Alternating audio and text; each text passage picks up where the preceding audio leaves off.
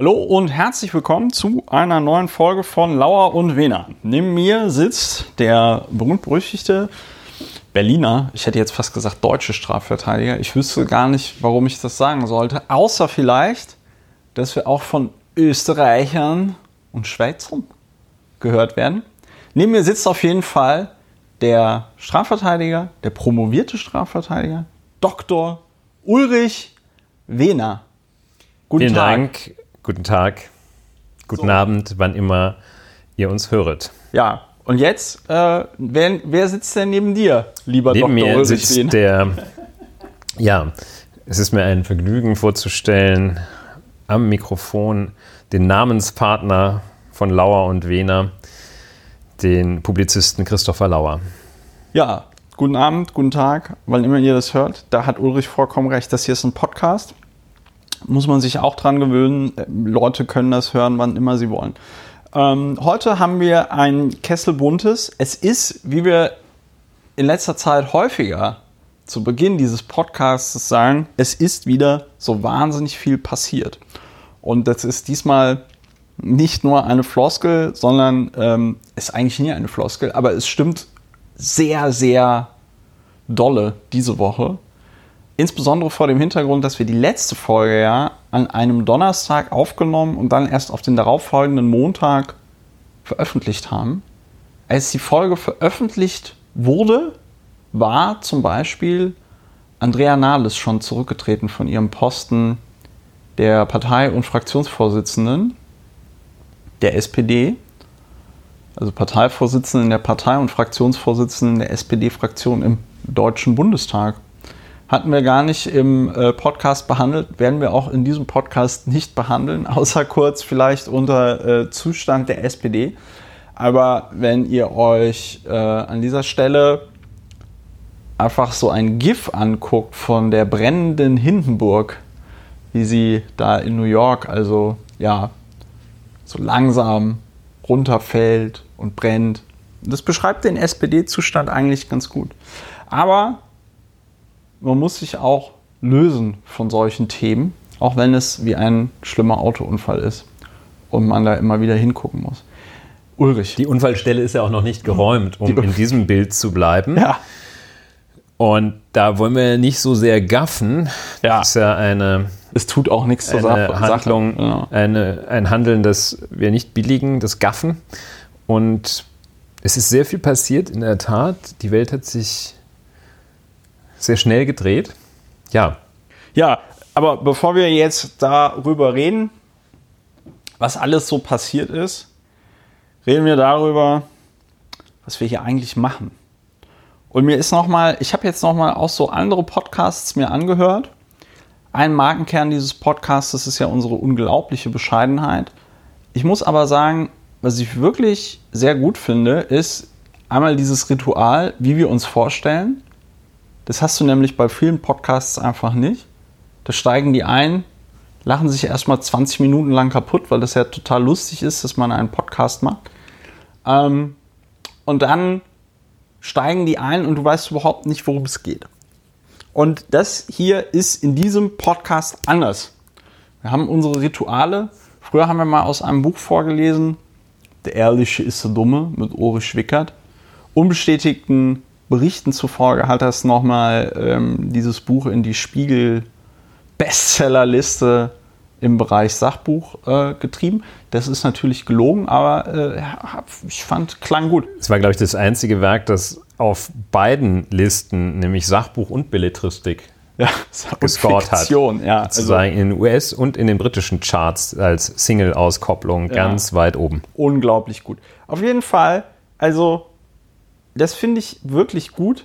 Und da Ulrich das immer viel besser erklärt als ich, lieber Ulrich, erklär doch mal erstens unseren neuen Hörerinnen und Hörern, aber auch den Hörerinnen und Hörern, die es einfach immer gerne nochmal hören. Was machen wir in diesem Podcast eigentlich? Ja, für alle, auch für die, die es nicht gerne nochmal hören, die dann aber anhand der Kapitelmarken sich das auch schenken können. Wir machen in diesem Podcast Folgendes wie du gerade schon angefangen hast zu erläutern, ist diese Übung, uns überhaupt bewusst zu machen, was wir hier machen, schon Teil der Bewusstwerdung und Verarbeitung. Wir möchten nämlich uns tatsächlich dadurch, dass wir das zunächst einmal noch zusammenfassen, was wir hier machen, uns als Maßstab geben und auch immer überprüfen, ob wir den Maßstab einhalten oder ob sich etwas geändert hat. Wir haben in früher Phase mehrfach gesagt, dass wir uns faktenbasiert aufregen und davon ist noch ein erheblicher Teil vorhanden, aber wir halten es für den Kern, dass wir uns Fakten anschauen, das, was in der Zeit passiert ist nach dem letzten Podcast. Vor dem Podcast ist nämlich nach dem Podcast und umgekehrt. Und eine Form der Verarbeitung finden und anwenden, eine Methode an, finden und anwenden, die dazu führt, dass man nicht völlig wahnsinnig wird, wenn man das Geschehen einfach so auf sich einwirken lässt ohne es zu verarbeiten. Wir möchten also eine Verarbeitungshilfe für andere und für uns auch sein, mit dem sich der Wahnsinn, der sich tagtäglich ereignet, verarbeiten lässt. Ja, Verarbeitungshilfe zum Verarbeiten. Und da haben wir eine Methode, die, da sind wir nicht Erstbesteiger sozusagen dieser Methode, aber wir finden sie beide gut und wir sind sehr bestrebt, daran müssen wir uns manchmal erinnern, Fakten und Meinung voneinander zu trennen.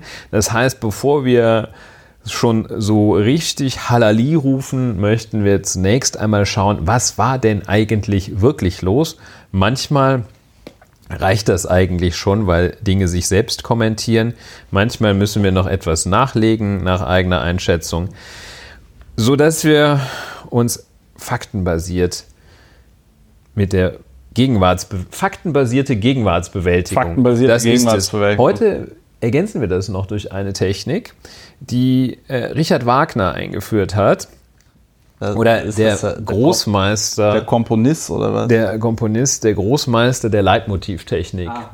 Und das Leitmotiv wird sein, Selbstzerstörung einer ehemaligen Volkspartei. Und wir meinen nicht die SPD. Die nicht mit S anfängt. Die nicht mit S anfängt. Ja, das so, machen wir. Das machen wir. Und, und eine Sache, die ich dazu noch sagen wollte,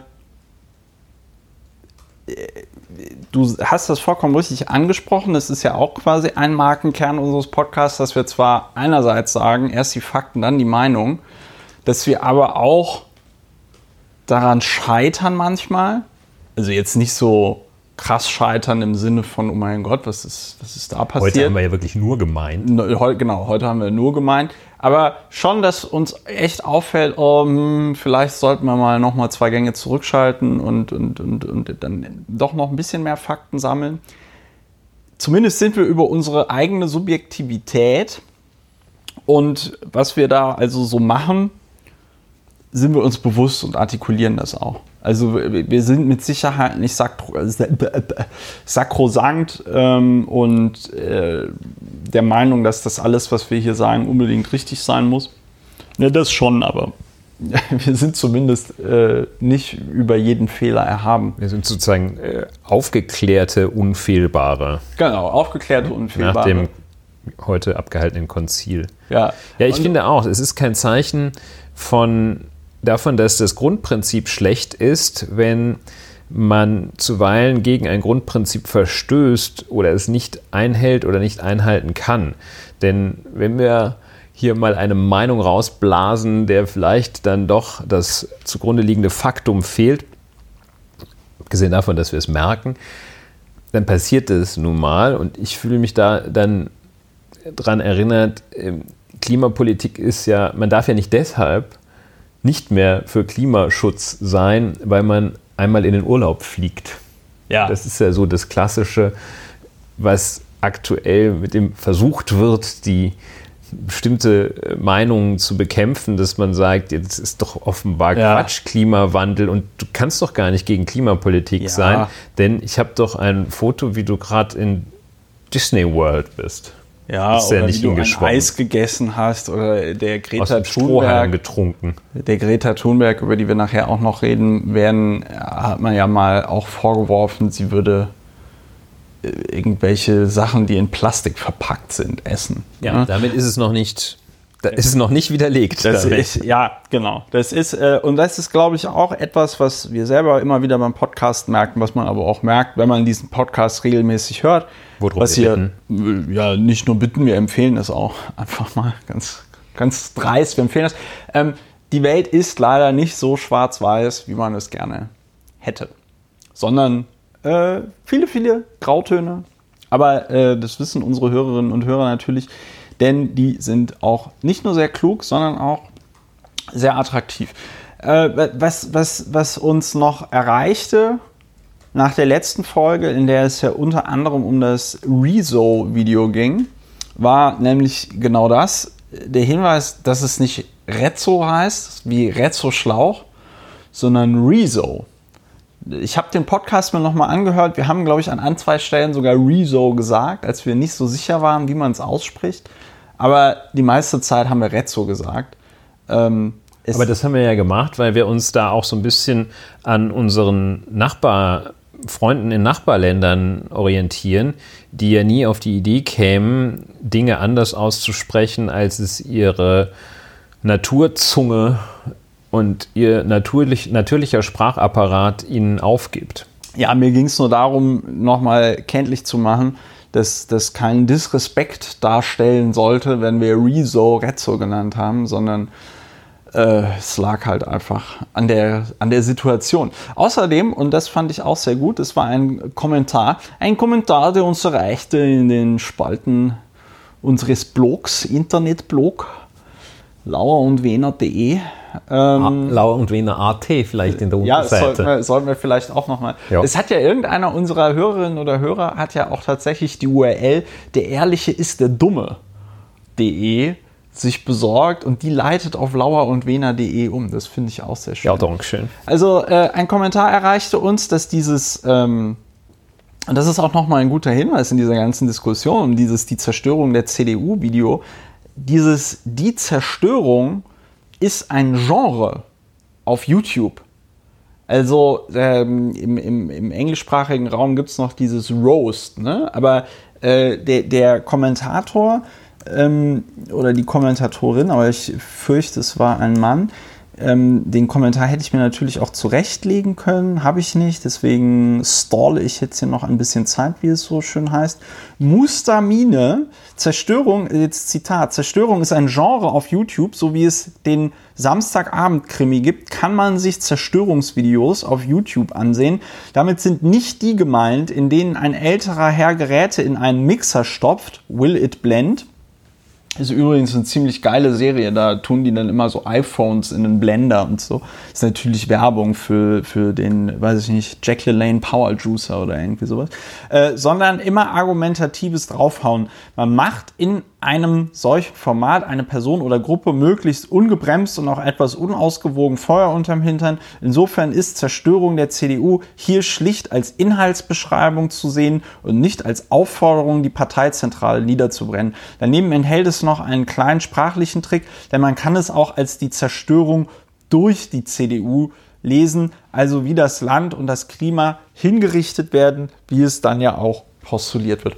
Danke wirklich nochmal für diesen Hinweis. Da habe ich äh, tatsächlich dann auch nochmal was gelernt, weil mir das nicht, was nicht einfach ist. Was nicht einfach ist, genau. Da haben wir sie wieder die äh, markenkernliche Bescheidenheit dieses Podcastes. Nein, aber es ist tatsächlich so, mir war nicht klar, dass Zerstörung ein Genre ist. Zeigt auch wieder so ein bisschen, mh, hm, zeigt auch wieder so ein bisschen, wie äh, komplett absurd diese ganze Debatte dann auch medial geführt wurde, weil diesen Hinweis habe ich nirgendwo gefunden, sondern tatsächlich erst jetzt eben durch diese Nutzerin, die also hier darauf hinweist, Leute, Zerstörung ist ein Genre auf YouTube. Umgekehrt ja. fand sich häufig der demnach, auch mir ist es neu, dass das ein Genre ist, umgekehrt fand sich sehr häufig die das Lamentieren darüber, dass die Verwendung des Begriffes zerstören so menschenverachtend sei. Ja. Und äh, das ist dann ja doppelt falsch. Genau. So, jetzt äh, gehen wir mal, wie es so schön heißt, äh, los. Ulrich, ich war am Freitag auf, Fridays, äh, auf der Fridays for Future Demo in Berlin. Und die ist immer jeden Freitag von 12 bis 14 Uhr. Finde ich auch so geil, ne? Also das war jetzt schon, ihr merkt, ich bin jetzt so ein bisschen sowohl in Fakten als auch Bewertung, weil das hier jetzt eher eine Beschreibung ist. Ich habe ja immer gedacht, oh Gott, die gehen dann von 8 Uhr bis 13 Uhr machen die den ganzen Tag irgendwas. Ganzen Tag blau. Aber die auch. stehen da halt in Berlin zumindest zwei Stunden. Und das ist ja, das ist ja super lächerlich. Also ich meine, wenn du, äh, ich kenne mich jetzt nicht mehr ganz so aus, bis wann, ich glaube, Schule ging bei mir immer so bis 13 Uhr, ja. Aber wenn die von 12 bis äh, 14 Uhr streiken, dann fehlen ja maximal irgendwie die letzten zwei oder drei Stunden auf dem Freitag. Ja? Ich glaube, das hat sich, ist kein, kein grundlegender Einwand. Ich ja. glaube, in der Schule hat sich das so ein bisschen verschoben dass dieses 8 bis 13 Uhr, das du und ich noch erlebt haben in Nordrhein-Westfalen, ja. dass sich das etwas aufgeweicht hat, etwas ausgefranst ist an den Rändern, vor allem nach hinten. Wie dem aber auch sei. Ich glaube, wenn man einmal deutlich darauf hinweist, was du jetzt sehr getan hast, dass was die Gegner dieser Bewegung immer als blau machen äh, bezeichnen und dabei suggerieren, die Kinder würden seit Wochen ganze Freitage fehlen, dass das sachlich falsch ist. Ja, war mir, war mir nicht klar. War mir nicht klar. Also zwei Stunden etwa. Zwei Stunden Demo. Ich meine, das Organisationskomitee äh, ist übrigens äh, ist natürlich wahrscheinlich früher da. Und ich fand das äh, ich fand das schon sehr professionell wie das äh, wie das alles gemacht habe ich bin da übrigens das fand ich total süß. Ich bin da auf diese was heißt süß? Also total nett. Ich bin da auf diese Webseite gegangen von Fridays for Future ja. Bin dann ähm, da habe mich da so durchgeklickt, dann gibt es da so eine Karte, dann steht dann immer, wo äh, sich die äh, Leute da also treffen und ähm, Wo haben die sich getroffen in deinem Fall? Ja, Invalidenpark. Ah ja, wie immer. Wie, Oder wie häufig, glaube ich. Ne, die, das ist der Treffpunkt in Berlin. Ja. So, und ähm, äh, Invalidenpark für die Leute, die nicht in Berlin wohnen oder für die Leute, die nicht in Berlin Mitte wohnen und deswegen nie dahin kommen, ähm, das ist zwischen Wirtschaftsministerium und Verkehrsministerium. Und das finde ich ist gar nicht so schlecht gewählt, so als Ort, denn das sind zumindest zwei von vielen, vielen anderen Ministerien, die in Bezug auf die Klimakatastrophe ja doch schon auch sehr wichtige Rollen haben. Ne? Ja, anders als das Umweltministerium, das ja nicht agiert. Okay, das war ja, jetzt. das war jetzt. Tüte, ähm, anders als das Umweltministerium, das per Aufgabenbeschreibung ja eigentlich agieren sollte. So, ähm, genau, und dann, und dann konnte man sich dann da in so, einen, in so eine WhatsApp-Gruppe eintragen und dann habe ich da so gefragt, ähm, ne, Huhu sagt mal eine Frage zum Ablauf, kann man da einfach um 12 Uhr hingehen? Und dann kam sofort eine Antwort, auch überwiegend Frauen, also junge Frauen, so, ja klar, ja, dann hier so, jeder ist willkommen, je mehr wir sind, desto besser. Also bringt am besten noch Freunde, Familie und Verwandte mit. Das Klima geht alle an, wir sind alle betroffen. Also ja. das ist irgendwie sehr, okay, äh, sehr, sehr süß so äh, vom Willko also von der Willkommenskultur her. Ich kenne es noch anders von den Piraten oder von der SPD. Ähm, Genau, und bin dann da hingeradelt, habe mir das dann angeschaut und war halt sehr beeindruckt, weil da stehen bestimmt so, ich habe da auch Videos und Fotos gepostet, da stehen so 200 bis 300 junge Leute, ähm, aber auch äh, volljährige, 24-jährige Studenten so, ja. Ähm, und dann gibt es da so, ja, schon einstudierte Rituale, so, so Demo-Folklore würde ich das jetzt mal nennen. Und dann äh, gibt es da immer Rednerinnen und Redner. Ist auch international. Da war zum Beispiel jemand aus Argentinien, der hat dann über Fracking geredet. Ähm, es sind Leute aus anderen Bundesländern da von dieser Fridays for Future Bewegung, ja. Ähm, und das war schon sehr beeindruckend.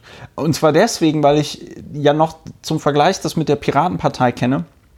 Und wenn wir mal versucht haben, in Berlin für so ein Berliner Thema irgendwie Leute für eine Demo zu mobilisieren, dann kamen da halt irgendwie so 10, 20 Leute, ja.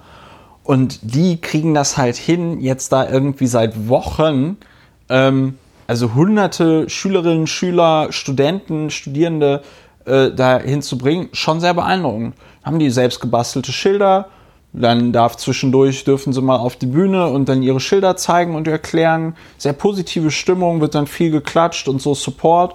Und was man echt sagen kann, ist, diese Leute, die jetzt da stehen, die haben also tatsächlich und auch begründet, ich meine, ist ja jetzt erst letzte Woche eine Studie wieder veröffentlicht worden, wo ein ehemaliger Mitarbeiter von einem Kohleunternehmen ähm, sagt, wenn die Menschheit so weitermacht wie im Moment, dann ist es im Jahr 2050 spätestens komplett vorbei. Ja? Und dann kann sich ja jeder überlegen, es ist nicht so, dass 2050 jemand den Schalter umlegt und dann alles vorbei ist, sondern das fängt ja dann schon in, weiß ich nicht, 15, 15 Jahren an. Ähm, nein, und äh, die demonstrieren da tatsächlich in der festen Überzeugung, die ich auch sehr gut nachvollziehen kann, wenn wir das jetzt nicht hinkriegen mit dem Retten unseres Planeten, dann sind wir tatsächlich die letzte Generation auf diesem Planeten. So. Und es ist aber ein sehr, wie ich fand, sehr positiver Impetus. Ja, also das ist in keiner Weise irgendwie gewalttätig oder oder und unernst. Ja, ähm, ja, also ich, ich war sehr, ich war sehr geflasht auf sehr vielen Ebenen. Ja, das ist dann auch wahrscheinlich, ist ein bisschen suggestiv gefragt, aber ich stelle mir das so vor, dass das auch äh, erkennbar aus eigenem, echtem Antrieb geschieht ja. dort. Also ja. es gibt wahrscheinlich keine Hinweise auf irgendeine parteipolitische Organisiertheit, auf irgendwelche gewissermaßen ähm, Instrumentalisierung und ähnliches. ja, also das wird wahrscheinlich so sein, dass es dann eine sehr hohe Schnittmenge geben wird zwischen äh, Leuten, die dort äh, demonstrieren und die Mitglieder bei zum Beispiel der Grünen Jugend sind.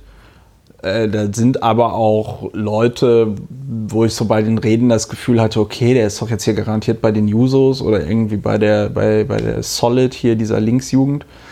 Ähm, das ist bunt gemischt und ich glaube, denen ist halt vor allen Dingen einfach wichtig, und das wird für mich, glaube ich, ist es eine interessante Frage, ob die dann auch irgendwann nochmal so den Schalter umgelegt kriegen, okay, wir müssen selber auch politisch aktiv werden, um was zu ändern. Weil worüber sie sich immer beklagen ist, wir stehen hier schon seit Wochen und die Politik tut nichts. Ja? Und äh, so ein bisschen die Transferleistung, ey, jetzt müsste aber mal auch tatsächlich äh, von unserer Seite irgendwas Konkretes passieren, damit das, was wir wollen, auch politisch gesetzgeberische Realität werden kann. Das fehlt noch so ein bisschen. Ja. Und, ja, und noch ganz kurz, Greta Thunberg hatte ja jetzt auch vor kurzem gesagt, also nur weil die Grünen äh, das, das Wort Grün im Namen haben, sind die nicht automatisch gut. Also will damit sagen, äh, ich glaube, dass auch so jemand wie Greta Thunberg von den deutschen Grünen, die ja im Moment einen Höhenflug haben, erwarten würde, dass sie nochmal deutlich radikaler werden in ihren Forderungen, das Klima zu schützen, als sie es im Moment sind.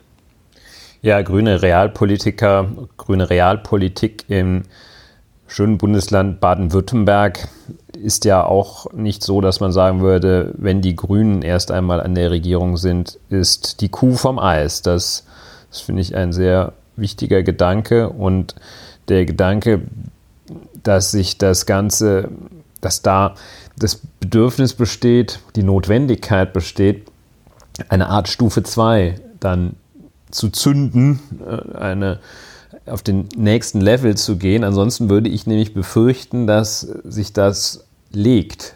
Ja, ja, das, wär, das also. wäre auch so meine Befürchtung, aber im Moment sind sie noch alle sehr motiviert. Was ich wirklich mitgenommen habe, ist, okay, das sind lauter junge, motivierte Leute, denen geht berechtigterweise der Arsch auf Grundeis.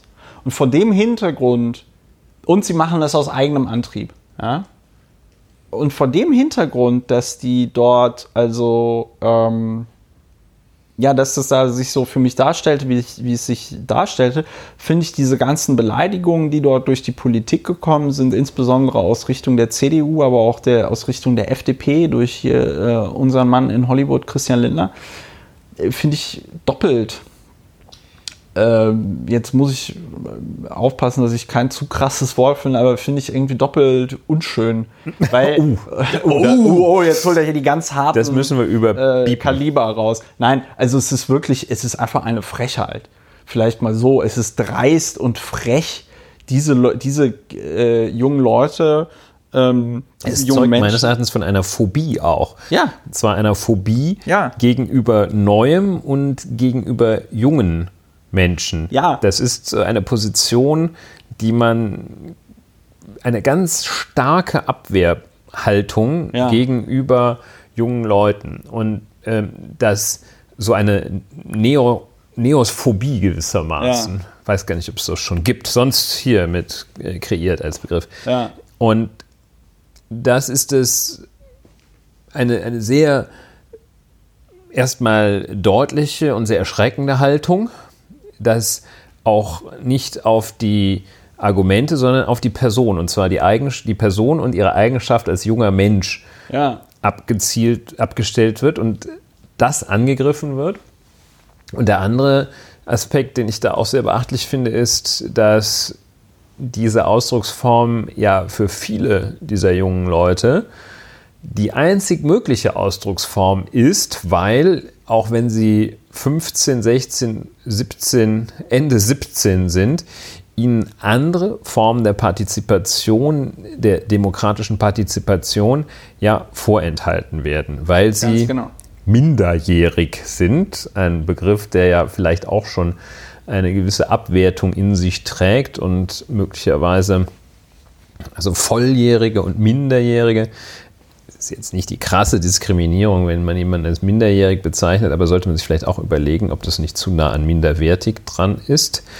Und diese einzige Form der Partizipation, sehr interessant, dass du das ja, ist, gesehen hast. Also ich, ich finde es halt auch deswegen, ich finde es auch deswegen nochmal so besonders unschön, wie die Politik mit äh, Fridays for Future umgeht, wenn man sich überlegt, was in Deutschland los war, als sich da in Dresden diese Vollschwachmaten und ich glaube, das ist noch immer eine sehr sachliche Beschreibung. Uh, das Beschreibung. ist ein Euphemismus, äh, Vollschwachmaten. Äh, diese, das kann man diese, mal sagen. Diese Vollschwachmaten von Pegida getroffen haben und sofort alle Leute dahin sind und, oh ja, man muss die Sorgen und Nöte der Menschen ernst nehmen, bla bla bla bla bla. Ja. Aber, was heißt aber? So, da, da heißt es ja, wir müssen die Sorgen und Nöte der Menschen ernst nehmen. Und äh, ich bin mir ziemlich sicher, dass jeden Freitag in Deutschland mindestens genauso viele Leute auf die Straße gehen, wie halt in Dresden an einem Montag da bei Pegida rumstanden.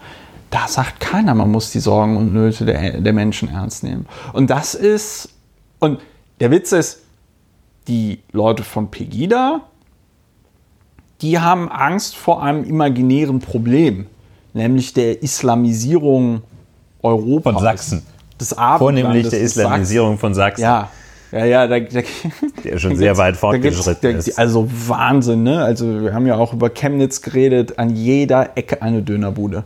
Ja, ja es ist wirklich, also ähm, unverschleiert allerdings. Eine unverschleierte äh, Dönerbude, ganz schlimm. Nein, also es ist wirklich, es ist wirklich ziemlich krass, dass also diese Pegida-Hanseln mit ihrem imaginären Problem ernster genommen werden als aufgeweckte, interessierte, politisch motivierte, engagierte junge Leute, die sämtliche Wissenschaftlerinnen und Wissenschaftler, die sich mit diesem Thema seit Jahrzehnten beschäftigen, hinter sich haben. Es ist ja noch nicht mal, dass sie da irgendwie eine Randmeinung vertreten, eine Minder. Heute haben wir auch ein weiteres Leitmotiv, das Wort minder. Ähm, das ist ja noch nicht mal, dass das irgendeine exotische, abgespacede Position ist innerhalb der Forscherinnen und Forscher, die sich mit dem Weltklima beschäftigen, sondern das ist Konsens. Und zwar seit so irgendwie 30 Jahren oder so. Und vor dem Hintergrund ist das alles, ist das alles noch absurder. Das wie, wie, mit, wie mit Fridays for Future umgegangen wird. Ich habe ja am Anfang auch noch Witze über Greta Thunberg gemacht. Das lag aber äh, vor allem Dingen, jetzt rechtfertige ich mich tatsächlich, das lag aber auch daran, dass ich gedacht habe, okay, jetzt nehmen sie da irgendwie so ein armes äh, Mädchen, so eine arme junge Frau und dann wird die einmal medial durch, durchs Dorf getrieben und dann ist gut. Mittlerweile ist es ja, ähm, ist sie ja wirklich zu einer weltweiten Ikone geworden. Ne? Also das wurde auch ganz oft auf der äh, Demo in den Reden gesagt. Greta ist eine Heldin, Rezo ist ein Held, ja, also äh, ne, alle Leute, die sagen, oh, wir müssen mehr auf die jungen Leute hören, ne, CDU, SPD, die sagen, oh, wir brauchen eigene YouTuber oder so. Ja, geht äh, am Freitag um 12 Uhr in Berlin in den Invalidenpark. Schaut euch das an, redet mit den Menschen. Also da kriegst du, ich habe da, ich habe das noch gar nicht richtig alles verarbeitet, aber durch die zwei Dafür Stunden, sind wir ja hier für die, durch die Verarbeitung zwei der Stunden, Gegenwart. die ich dort war, ich habe so viel gelernt, ich habe so viel mitgekriegt, ich habe so einen Eindruck davon äh, bekommen, wie diese Generation Z, wie es so schön heißt, zu ticken scheint. Ich bin ja jetzt natürlich noch kein Experte, auch wenn ich schon so klinge. Nein. Nein. Aber ähm, ich fand es auf jeden Fall beeindruckend und es ist diesen Leuten zu wünschen, dass sie politisch Gehör kriegen.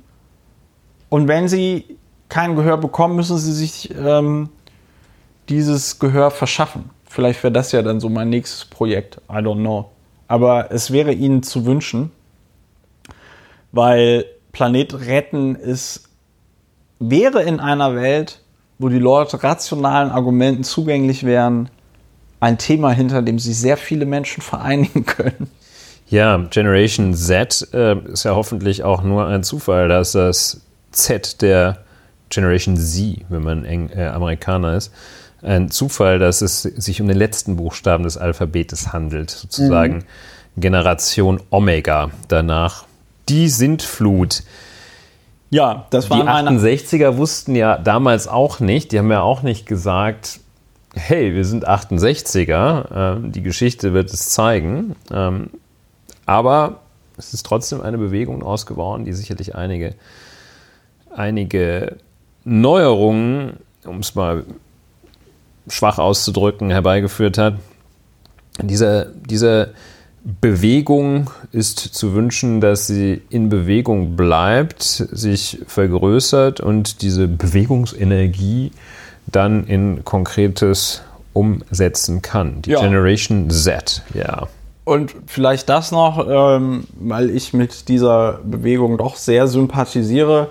Schaut's euch, wenn ihr diesen Podcast hört, schaut's euch doch einfach selber mal an äh, in eurer jeweiligen Stadt und geht da freitags einfach mal hin, wenn ihr die Zeit und die Möglichkeit habt. Es ist nämlich wirklich sehr interessant. Ja, und wenn ihr nur Schule habt, geht erst recht hin. Das ist Genau. ja, und wenn das ihr ist ja das und wenn Wesensmerkmal. ihr, und ich, da- das war noch so eine Sache, die ich tatsächlich auch, die ich tatsächlich auch interessant fand.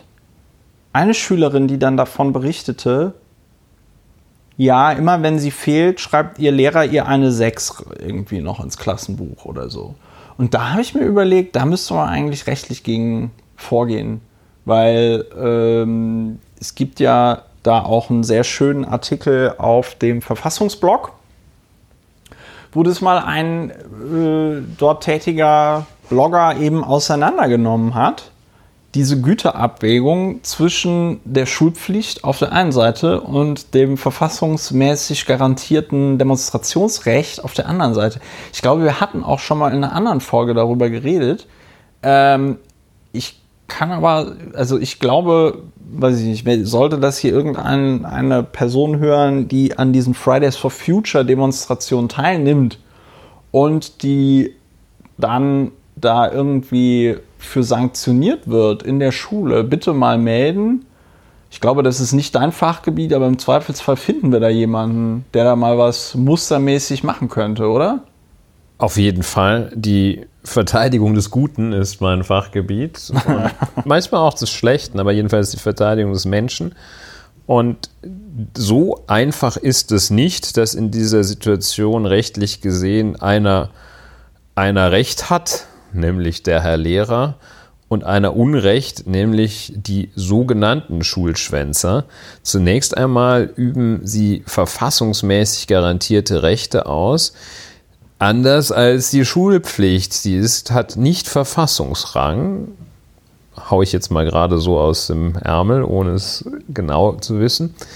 Aber jedenfalls die Versammlungsfreiheit und das Recht, seine Freiheit in Wort und Schrift frei zu äußern, sind eindeutig Grundrechte, die mit Verfassungsrang ausgestattet sind.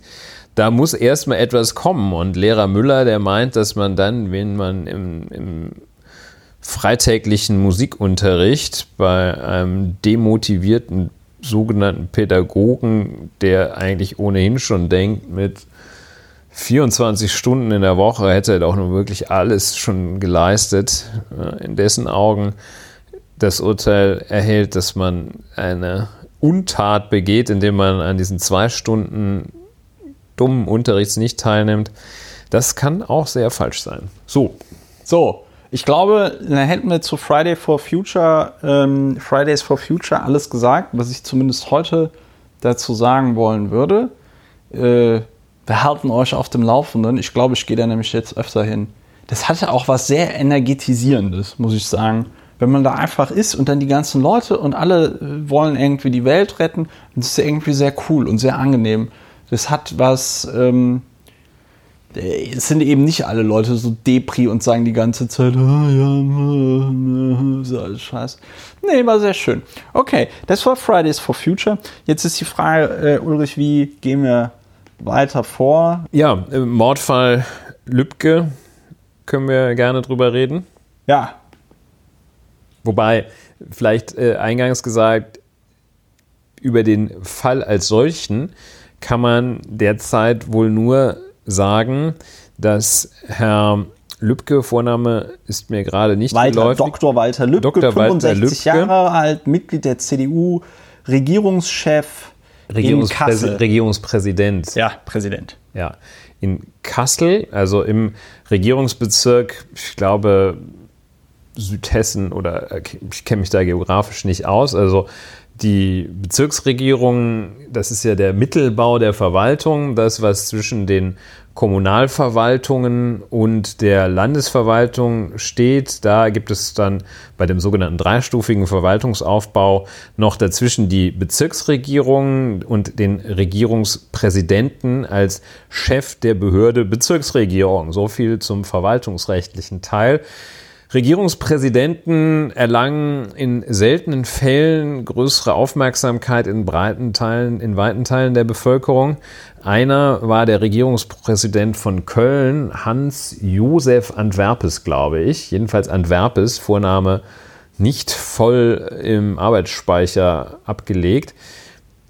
Hans oder Franz Josef Antwerpes, er hieß jedenfalls nicht Heinz Christian Antwerpes, der war ein sehr sendungsbewusster Regierungspräsident, der stand auch gerne mal auf der Autobahn und hat Kontrollen der Polizeibeamten selbst begleitet. Jedenfalls, Herr Lübcke, äh, Regierungspräsident in einem Teil Hessens, in einem ja. Regierungsbezirk Hessens, der sich kritisch zu Fragen der im Zusammenhang mit Migrationsthemen geäußert ja, hat. Das kann ich. Und naja, was genau dort war, sagt uns jetzt der Christopher. Ja, also er hat sich eben nicht kritisch geäußert, sondern im Gegenteil oder anders. Also es begab sich zu der Zeit, dass im Jahr 2015 Geflüchtete dort irgendwo in diesem Regierungsbezirk untergebracht werden sollten. Ja. Und dann äh, gab es dort wohl eine Diskussionssituation äh, wo er einfach Leuten gesagt hat, dass jetzt muss ich gucken, dass ich das richtig wiedergebe. Wenn ich das richtig verstehe, hat er auf einer Veranstaltung einfach gesagt, ähm, ja, dann sollen die Leute gehen. Aber ich gu gucke das nochmal.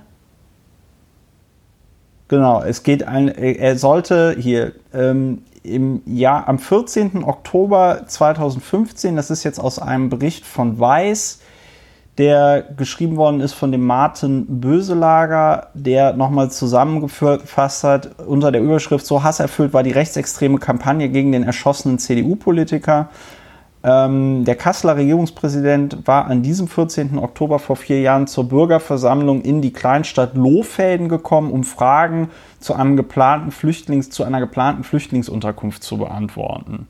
Also, es gab eine Veranstaltung dann eben in diesen äh, Loh, Lohfelden, nee, genau, Lohfelden und diese Veranstaltung wurde auch von einem Pegida-Ableger äh, äh, genutzt, Cardiga, und diese Veranstaltung in, in, in dieser, ja, Entschuldigung, in wahrscheinlich Kassel gegen die Islamisierung, Islamisierung des, des Abendlandes. Abendlandes. Ja. So, auf jeden Fall der äh, gute äh, ähm, äh, Herr Lübcke war halt da, beantwortete Fragen und diese Neonazis dort versuchten ihn irgendwie aus der Fasson zu bringen. Ja? Und am Ende dieses Vortrages sagte dann der Lübcke, da muss man für Werte eintreten und wer diese Werte nicht vertritt, der kann jederzeit dieses Land verlassen, wenn er will. So, und da gab es dann einen Shitstorm. Äh, er, also Shitstorm ist ein Euphemismus an dieser Stelle. Er wurde dann ähm, bedroht von rechter Seite.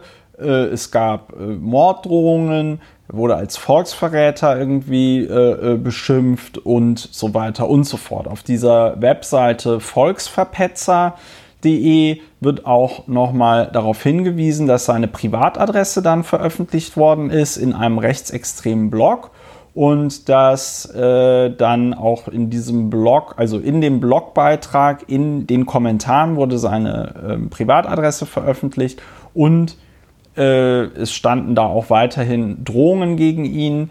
Das wurde dann durch die äh, Erika Steinbach auch wieder äh, quasi befeuert und zwar im Jahr 2019. Ja, ähm, ja soweit so schlecht. Dieser Lübcke hatte also diesen Satz gesagt und war dann also ähm, das Ziel von rechter Hetze im Internet.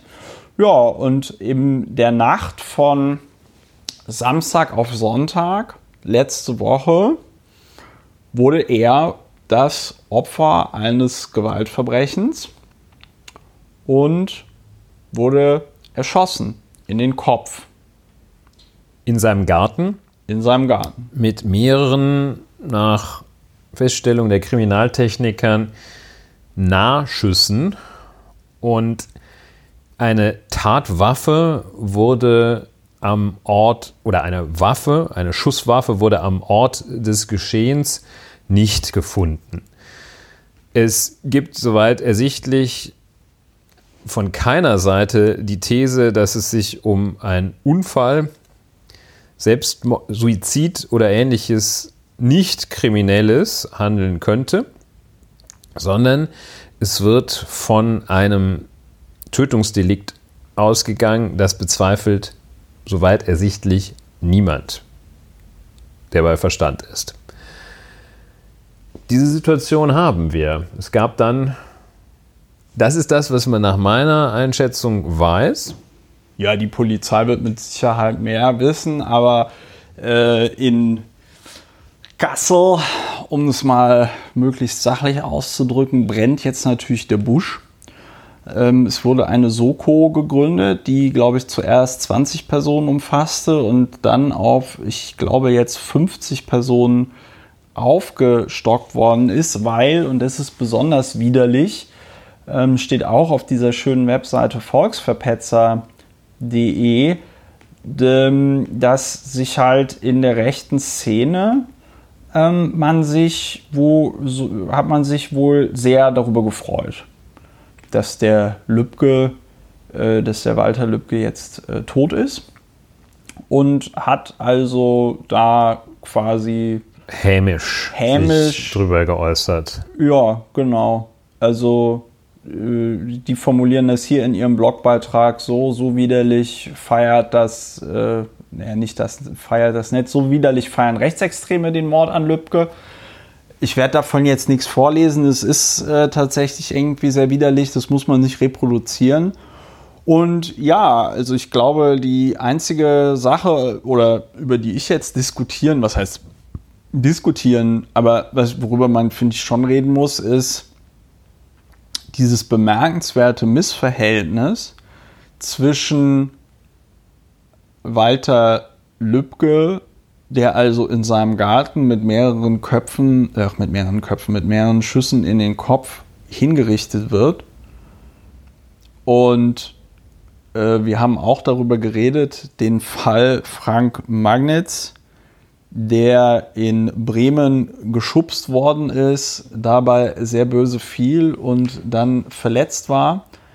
Ähm, ja, dieses Missverhältnis, das bei dem guten Herrn Magnitz irgendwie tagelang ganz Deutschland auf den Beinen war und sich von, weiß ich nicht, Cem Özdemir bis zum Bundespräsidenten alle Leute von politischer Gewalt distanziert haben.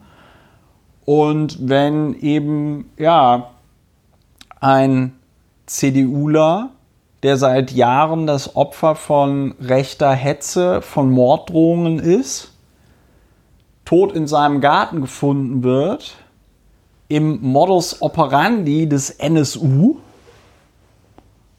ähm, dann bleibt der Aufschrei aus. Ja, also ich selbst werde mich, will mich nicht aussprechen, dafür lauter aufzuschreien, aber in dieselbe Richtung geht es schon, denn eine solche Straftat gibt jedenfalls Anlass, jeden Stein umzudrehen. Es ist erstaunlich, wie ruhig das ist.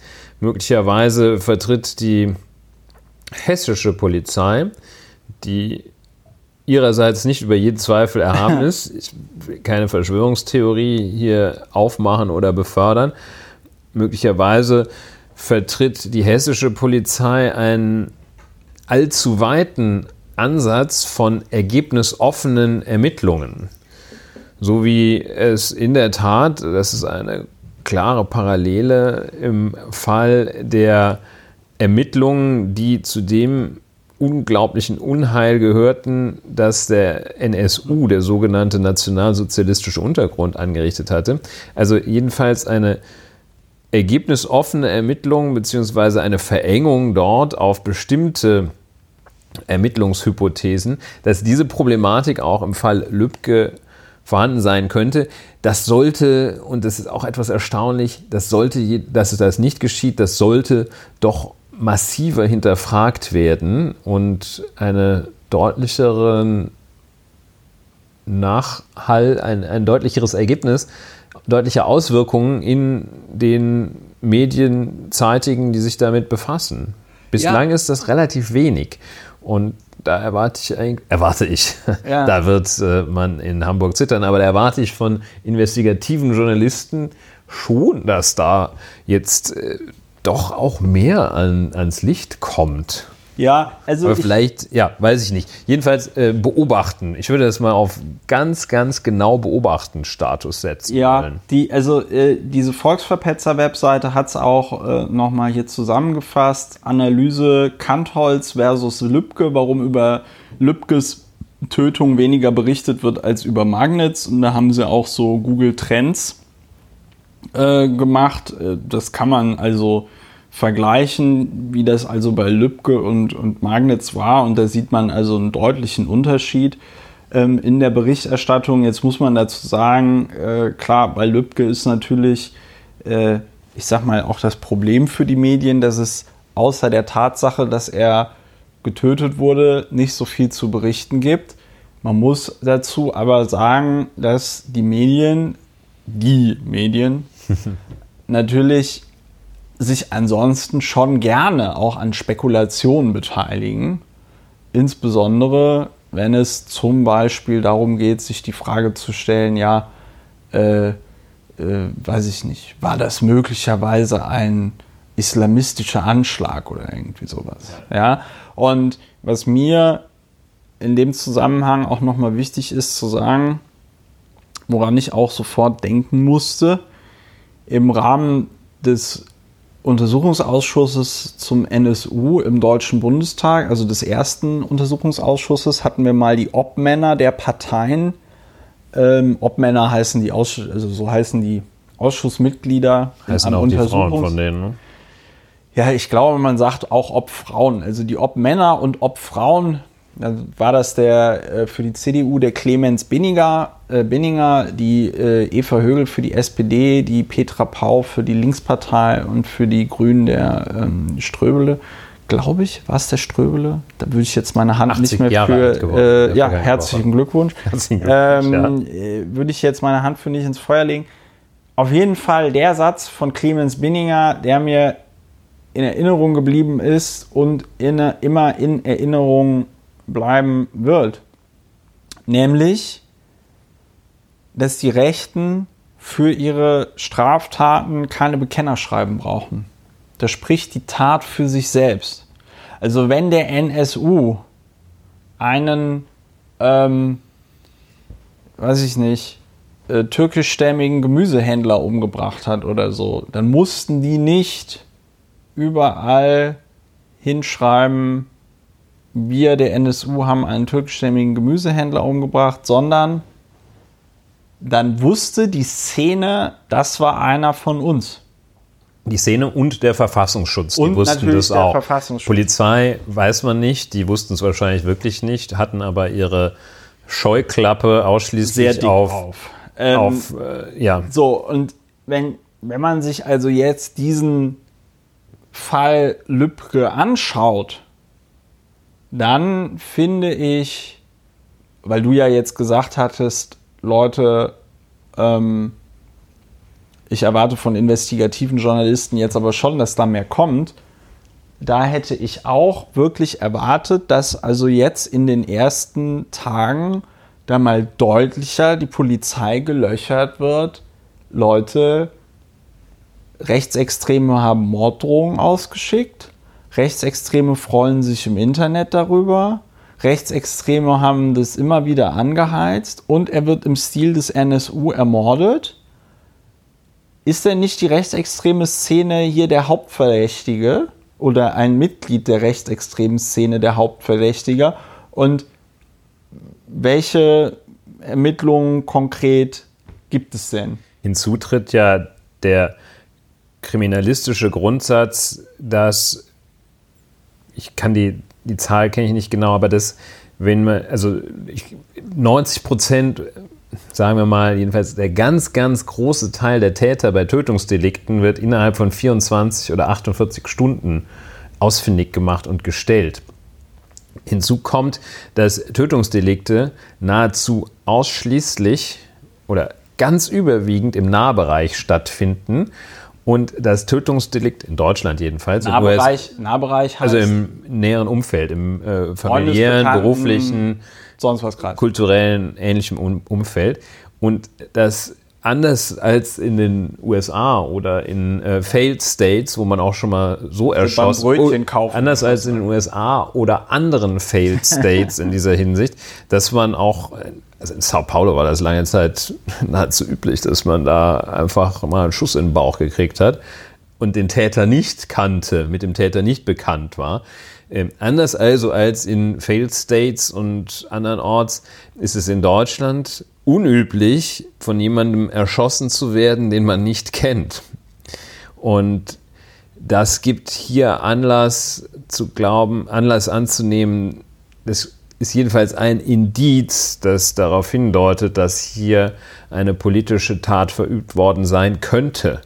Und das ist ein sehr deutliches Indiz, wenn man jetzt nicht gleich dann auch mal zügig zu, zutage fördert, hatte große Schulden, hatte sich bei der Ndrangheta in Palermo oder wo die jetzt gerade auch ist, ähm, hatte sich bei der Mafia äh, 5 Millionen geliehen und, Ja. und ähnliches. In Also- sein, auf seinem Schreibtisch wurden verschiedene Maschinenpistolen gefunden. Ich glaube, ich. Und ähnliches. Ich Ja. glaube, der Gedanke ist klar geworden. Jedenfalls ist, äh, spricht einiges dafür. Vielleicht ist es so, dass die Polizei dort aus ermittlungstaktischen Gründen noch ein bisschen Schweigen sich erbeten hat. mag sein, aber langsam müsste da mal Also etwas, der, ja, der Punkt, der Punkt etwas ist, nachgefragt werden. Ja, der nach. Punkt ist, der Punkt ist tatsächlich der, weil du ja vorhin von Verschwörungstheorie gesprochen hast.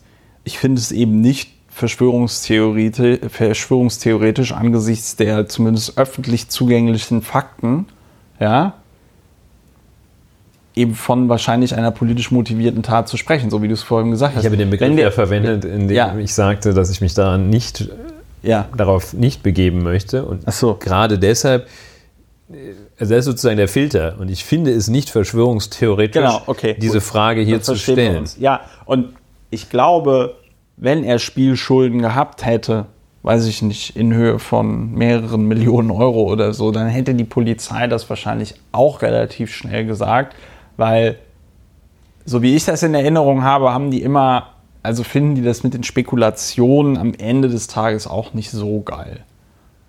Richtig. Das heißt, Und wenn sie wissen, woran es liegt, dann sagen sie relativ zügig, ja, hm, weiß ich nicht, Tat aus dem Drogenmilieu, lalala. Es So, ist ja. schwer vorstellbar, dass die sich einen riesen Ermittlungsansatz damit verbauen würden, wenn wir jetzt die Situation hätten, dass ein politischer Hintergrund weit zum jetzigen Zeitpunkt ausgeschlossen werden kann. Also Ja. angenommen, man könnte das jetzt ausschließen oder weitgehend sicher ausschließen, weil man irgendeine andere Spur hat.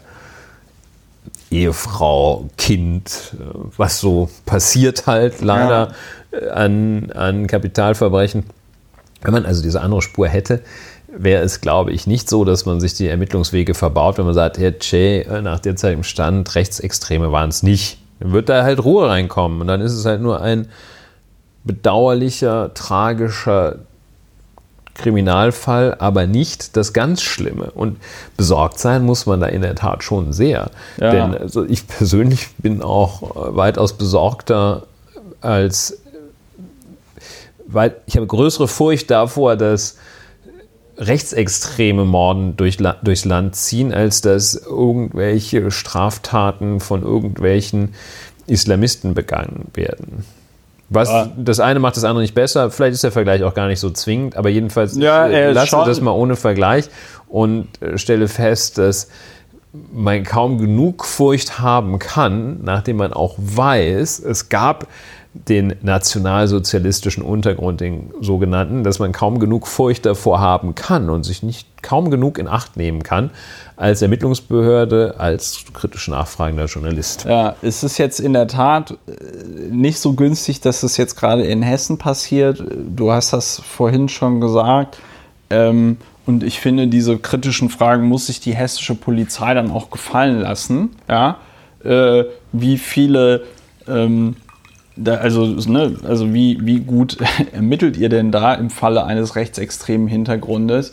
Habt ihr schon mal dran gedacht? Habt ihr schon mal drüber dass nachgedacht? möglicherweise Kopfschüsse nicht von einer reisenden Wohnungseinbruchsbande ausgeübt Ja, werden. der Punkt ist, der Punkt ist halt der, bei einem, bei einem Schuss hätte ich gesagt, okay, es kann ja noch Selbstmord sein, aber bei mehreren Schüssen in den Kopf ist halt auch irgendwie klar, okay, hier soll ja ein Signal gesendet also beim werden. Suizid ohne Und Fremdbe beim erfolgreichen Suizid ohne Fremdbeteiligung verschwindet die Schusswaffe, wenn er mit Schusswaffe ausgeführt wird. Ja. auch nicht. Und was man ja auch Qua ausschließen kann, ist, was ja dann wieder für eine Tat im Nahbereich sprechen würde, wenn es zum Beispiel eine Waffe wäre, die ihm gehört. Ne? Also äh, wenn du Sportschütze bist und so, dann darfst du ja äh, mit einer Waffenbesitzkarte doch auch sehr, ähm, ich meine, jede Schusswaffe ist tödlich, aber du darfst Sehr, dann nicht nur, du darfst dann nicht nur so 9 mm Pistolen besitzen oder so, sondern das äh, ist teilweise sehr, war ich sehr verwundert. Also diese, ähm, egal, das geht jetzt zu weit, aber ähm, Bis zur Grenze der Kriegswaffe ist alles möglich. es ist ja, es ist sehr, es ist überraschend viel möglich und ähm, will damit sagen, wäre das jetzt eine Waffe aus dem Besitz Walter Lübkes gewesen oder zumindest eine legale Waffe, dann wüssten wir das jetzt auch. Ja, also So. müssen wir sehr genau hingucken. Das heißt, unbekannter Täter, unbekannte Waffe, naja, der Polizei wird die Waffe be bekannt sein. Wenn es eine Cesca war, Sagen sie wahrscheinlich aus ermittlungstaktischen Gründen nicht. Ja, ich bin da nach wie vor ein bisschen sprachlos, ähm, weil es für mich zumindest so aussieht, ja, äh, ist ja auch eine beliebte, was heißt eine beliebte, ist ja auch das, was vor allen Dingen Opferverbände äh, immer, worauf sie immer hinweisen, aber auch Teile der Linken, die antifaschistische Arbeit leisten, dass sie sagen, der NSU bestand nicht nur aus drei Personen, der ja. sogenannte, sondern der NSU, der sogenannte, war deutlich größer. Und es gibt ja auch zum Beispiel die Theorie, die ich persönlich gar nicht so abwegig finde, dass diese Morde, die verübt worden sind, von nicht von diesem Trio alleine durchgeführt wurden, sondern dass das quasi so Initiationsstraftaten äh, waren. Ne? Also, dass du am Ende nicht drei Personen hast, die zehn Leute umgebracht haben, sondern zehn Leute hast, die zehn Personen umgebracht haben.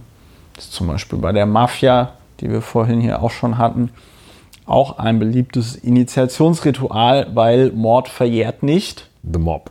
Jedenfalls in Deutschland nicht, ja. Äh, Gibt es Länder, in denen Mord verjährt? Kann ich bestimmt.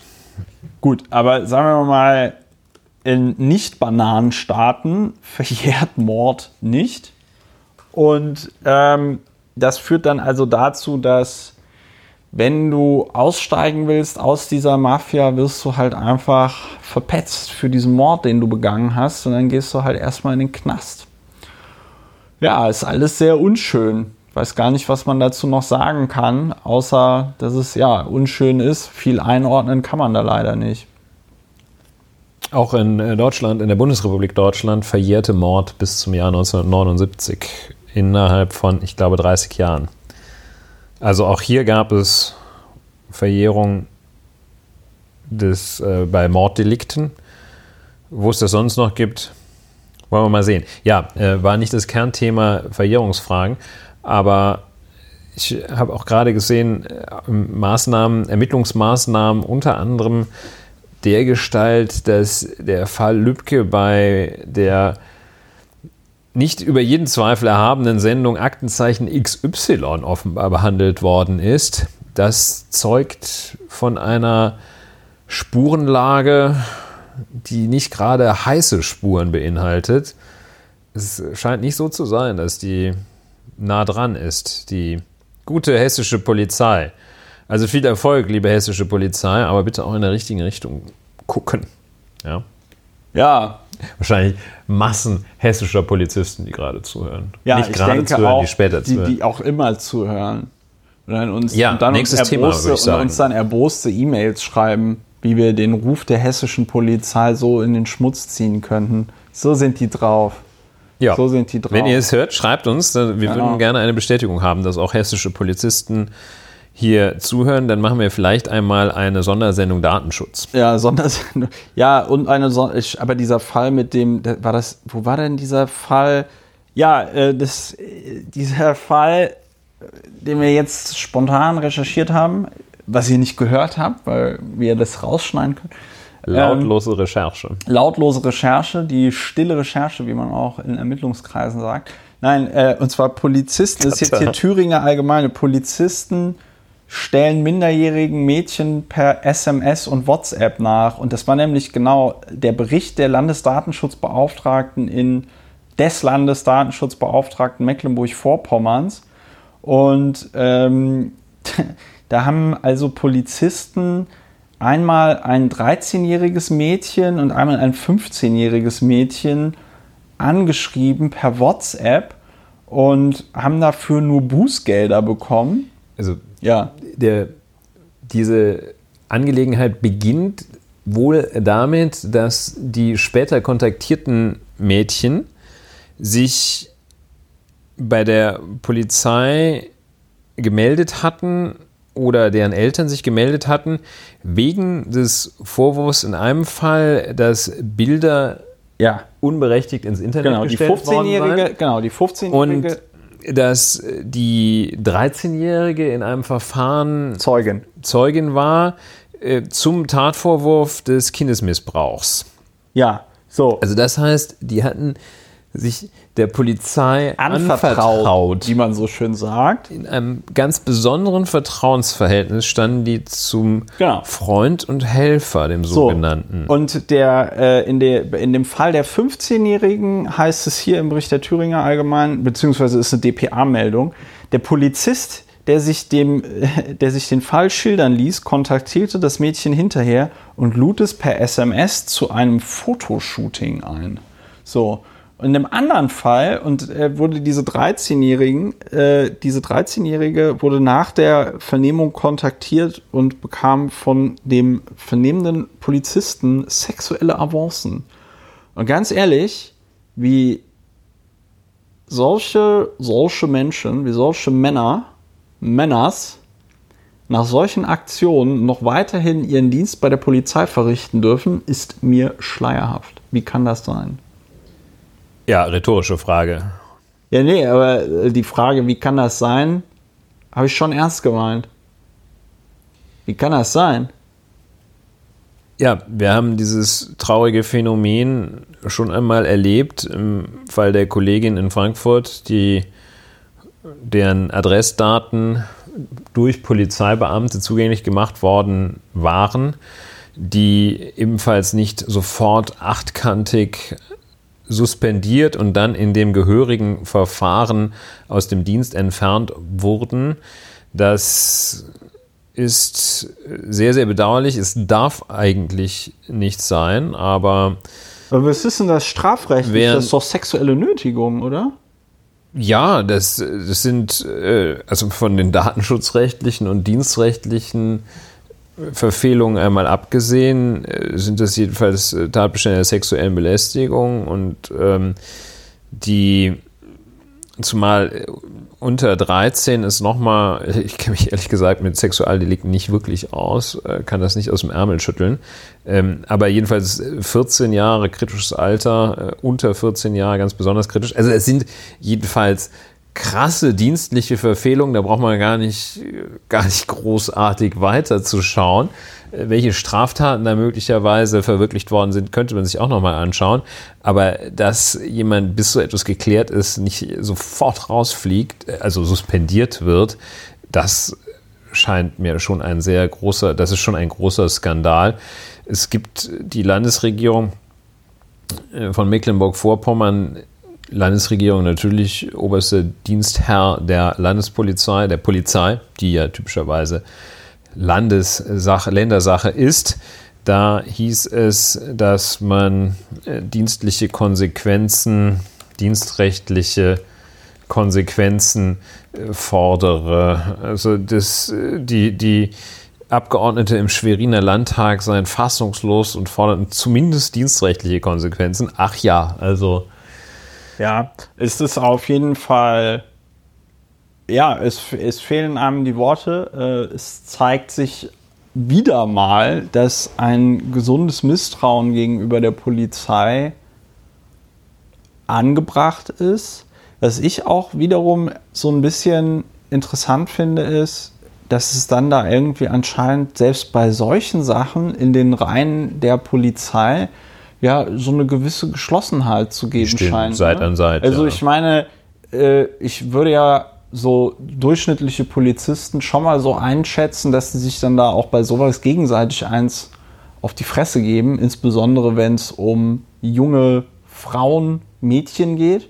Aber wenn sowas da in diesen Reihen toleriert wird, will man gar nicht wissen, was für andere Sachen noch da toleriert werden. Ist natürlich jetzt ein ziemlich fieser Kommentar von mir, aber ähm, ich meine, äh, die das Einschläge... Dunkelfeld ist sehr hoch. Ja, und äh, das ist halt dann auch, da sind wir jetzt auf einer etwas abstrakteren Ebene wieder. Ich habe das ja immer wieder als Abgeordneter ähm, äh, thematisiert. Also ne, was für Daten die Polizei halt zum Beispiel in ihrer Datenbank Polix alles abspeichert über Menschen, inwieweit diese Abrufe dieser Datenbank protokolliert werden, wie man nachvollziehen kann, wer da die Daten abruft und so weiter und so fort. Und da gab es bei der Polizei ein relativ geringes Verständnis dafür, dass es zu einem demokratischen Rechtsstaat dazugehört, dass solche Sachen eben technisch und organisatorisch so gestaltet werden, dass ein Missbrauch schon von vornherein in Keim, im Keim erstickt wird, beziehungsweise äußerst kompliziert gemacht wird. Und die Generalverteidigung der Polizei war dann immer so, ja, aber wir sind doch bei der Polizei, wir machen diesen Job doch nicht, weil wir irgendwie kriminell sind oder so. Ja, gut äh, Vertrauen ist gut, Kontrolle ist besser. Ne? Ja, und, da und, sagt ja. auch die tiefenpsychologisch fundiert arbeitende Psychologin, äh, sagt, wir sind bei der Polizei, da muss man sich mal die Motive anschauen, die Latenzen sich ansehen. Vielleicht sind sie gerade deshalb bei der Polizei, weil sie eigentlich gerne Verbrecher wären. Aber das ist natürlich nicht in allen Fällen so, wahrscheinlich auch nur, hoffentlich auch nur, das ist auch nur bei einer Minderheit sicher so.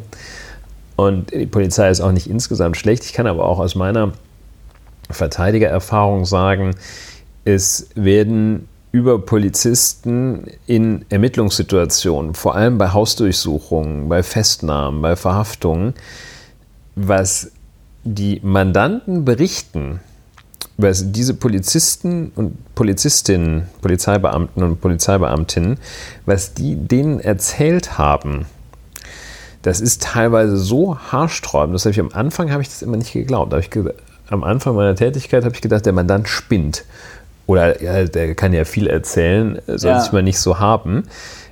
Eben auch bei Leuten, die sich nicht, die nicht in kriminellen Kreisen verkehren, wo man irgendwie noch sagen könnte, die haben sich abgesprochen. Das Erste, was du sagst, ist, wenn die Polizei kommt äh, und dich festnimmt, dann stellst du sofort Strafanzeige wegen Körperverletzung. Nein, das ist nicht so. Das sind auch unbescholtene und zuvor, zumindest zuvor gänzlich unbescholtene Bürger, die die tollsten Sachen von überraschendster Gewaltanwendung, ja. der Reaktion, das dann schnell umzudeuten mit dem Kollegen Polizeiobermeister und der Praktikantin in eine Situation des Widerstands gegen Vollstreckungsbeamten, wenn da einem mal die Hand ausgerutscht ist. Und bis hin zu Situationen, in denen Polizeibeamte äh, Ehefrauen, äh, die anwesend sind, zu Hause aufs massivste bedrängen im Rahmen von Durchsuchungen und ähnlich. Und ein, die sexuell bedrängen. Unsinn erzählen, auch das gibt es, und einen Unsinn erzählen, ähm, auch einen, einen rechtlichen Unsinn den erzählen, solche Angebote machen, wie, ja, wenn sie jetzt alles gestehen. Also ganz haarsträubende Sachen. Ja. Man sollte nicht glauben, dass äh, Polizisten, Polizeibeamten die besseren und rechtstreueren Menschen wären. Das allerdings glauben vielfach Richter und Richterinnen. So. Gut, gut, das haben wir ähm, in diesem Podcast auch schon mal häufiger thematisiert. Herr Lübcke ist, glaube ich, durch. Was ganz interessant ist, ist ja. alles super interessant. Du hast auch mit dem, mit dem Abstellen auf die Datenabfragen hast du einen sehr schönen Aufschlag auch zum Migrationspaket und dem Datenaustauschverbesserungsgesetz gegeben. Wir wollten aber eigentlich zunächst über Frau Bundesministerin für Landwirtschaft, Ernährung und, in, und, und Industrieförderung. und, Influ und, und, Influencertum. Und Marketing. Und Marketing. Head of Marketing. Head of Marketing Nestle äh, ist wahrscheinlich eine ähm, Nestle ist wahrscheinlich eine europäische Aktiengesellschaft, oder? Ist Nestlé eine ist ein Schweizer, eine ah. Schweizer Konzerngesellschaft ah. in der Civitas Helvetica ah. angesiedelt. Mm. Nestlé, ja deshalb auch mit diesem kleinen Accent aigu auf ja, dem ich habe e. immer gedacht, wer französische Unternehmen. Nestlé ist Schweizer. Du, wenn du sagst, dass das ein Schweizer und Unternehmen ist, äh, müssen wir, müssen wir einfach Frau, äh, Frau Klöckner ja, fragen. Ja, ich rufe die an und Die ist doch da, die steht Julia, doch da. Julia, so, ihr merkt, wir sind schon ein Ups, bisschen. Da haben wir aber gerade. Ihr merkt, wir sind schon ein bisschen unsachlich.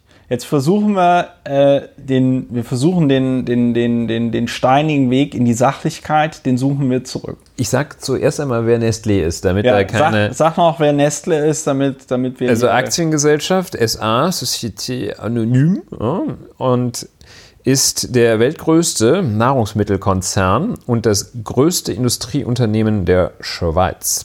So, und also. Mit einem Umsatz von 90,8 Milliarden US-Dollar und einem Gewinn von 8,7 Milliarden US-Dollar. Ui, dann ist das aber ein äußerst profitables Das ist äh, Platz 34 laut Forbes, der auf Platz 34 der weltgrößten Unternehmen.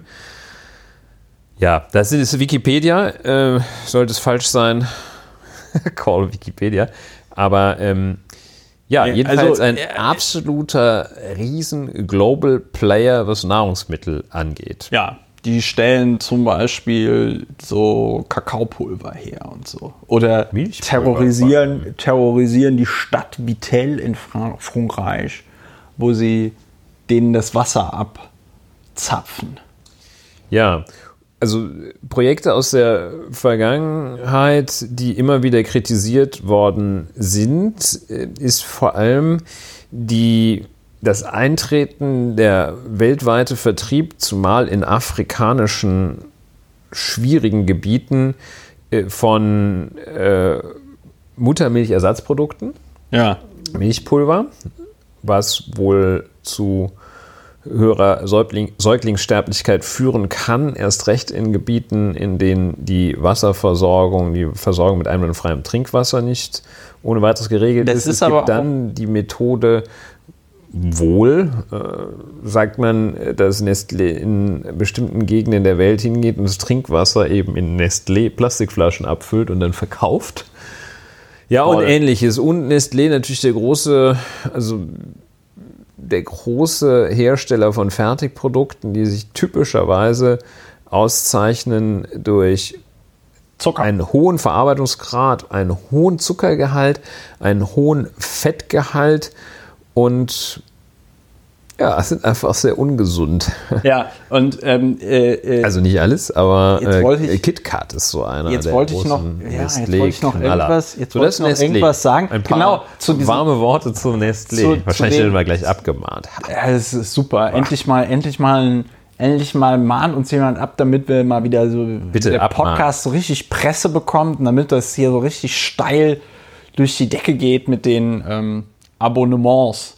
Ähm, nee, worüber ich noch reden wollte, ist, ich habe mich tatsächlich mal auf einer Veranstaltung in der Schweiz mit einem Lebensmittelchemiker unterhalten, der mir gesagt hat, dass diese, ähm, diese, diese Babymilchpulver eben eines der krassesten Lebensmittel ist, was man herstellen kann, weil da muss wirklich alles aufs Mikrogramm stimmen, was die verschiedenen Mineralien und Vitamine und sonst was äh, angeht.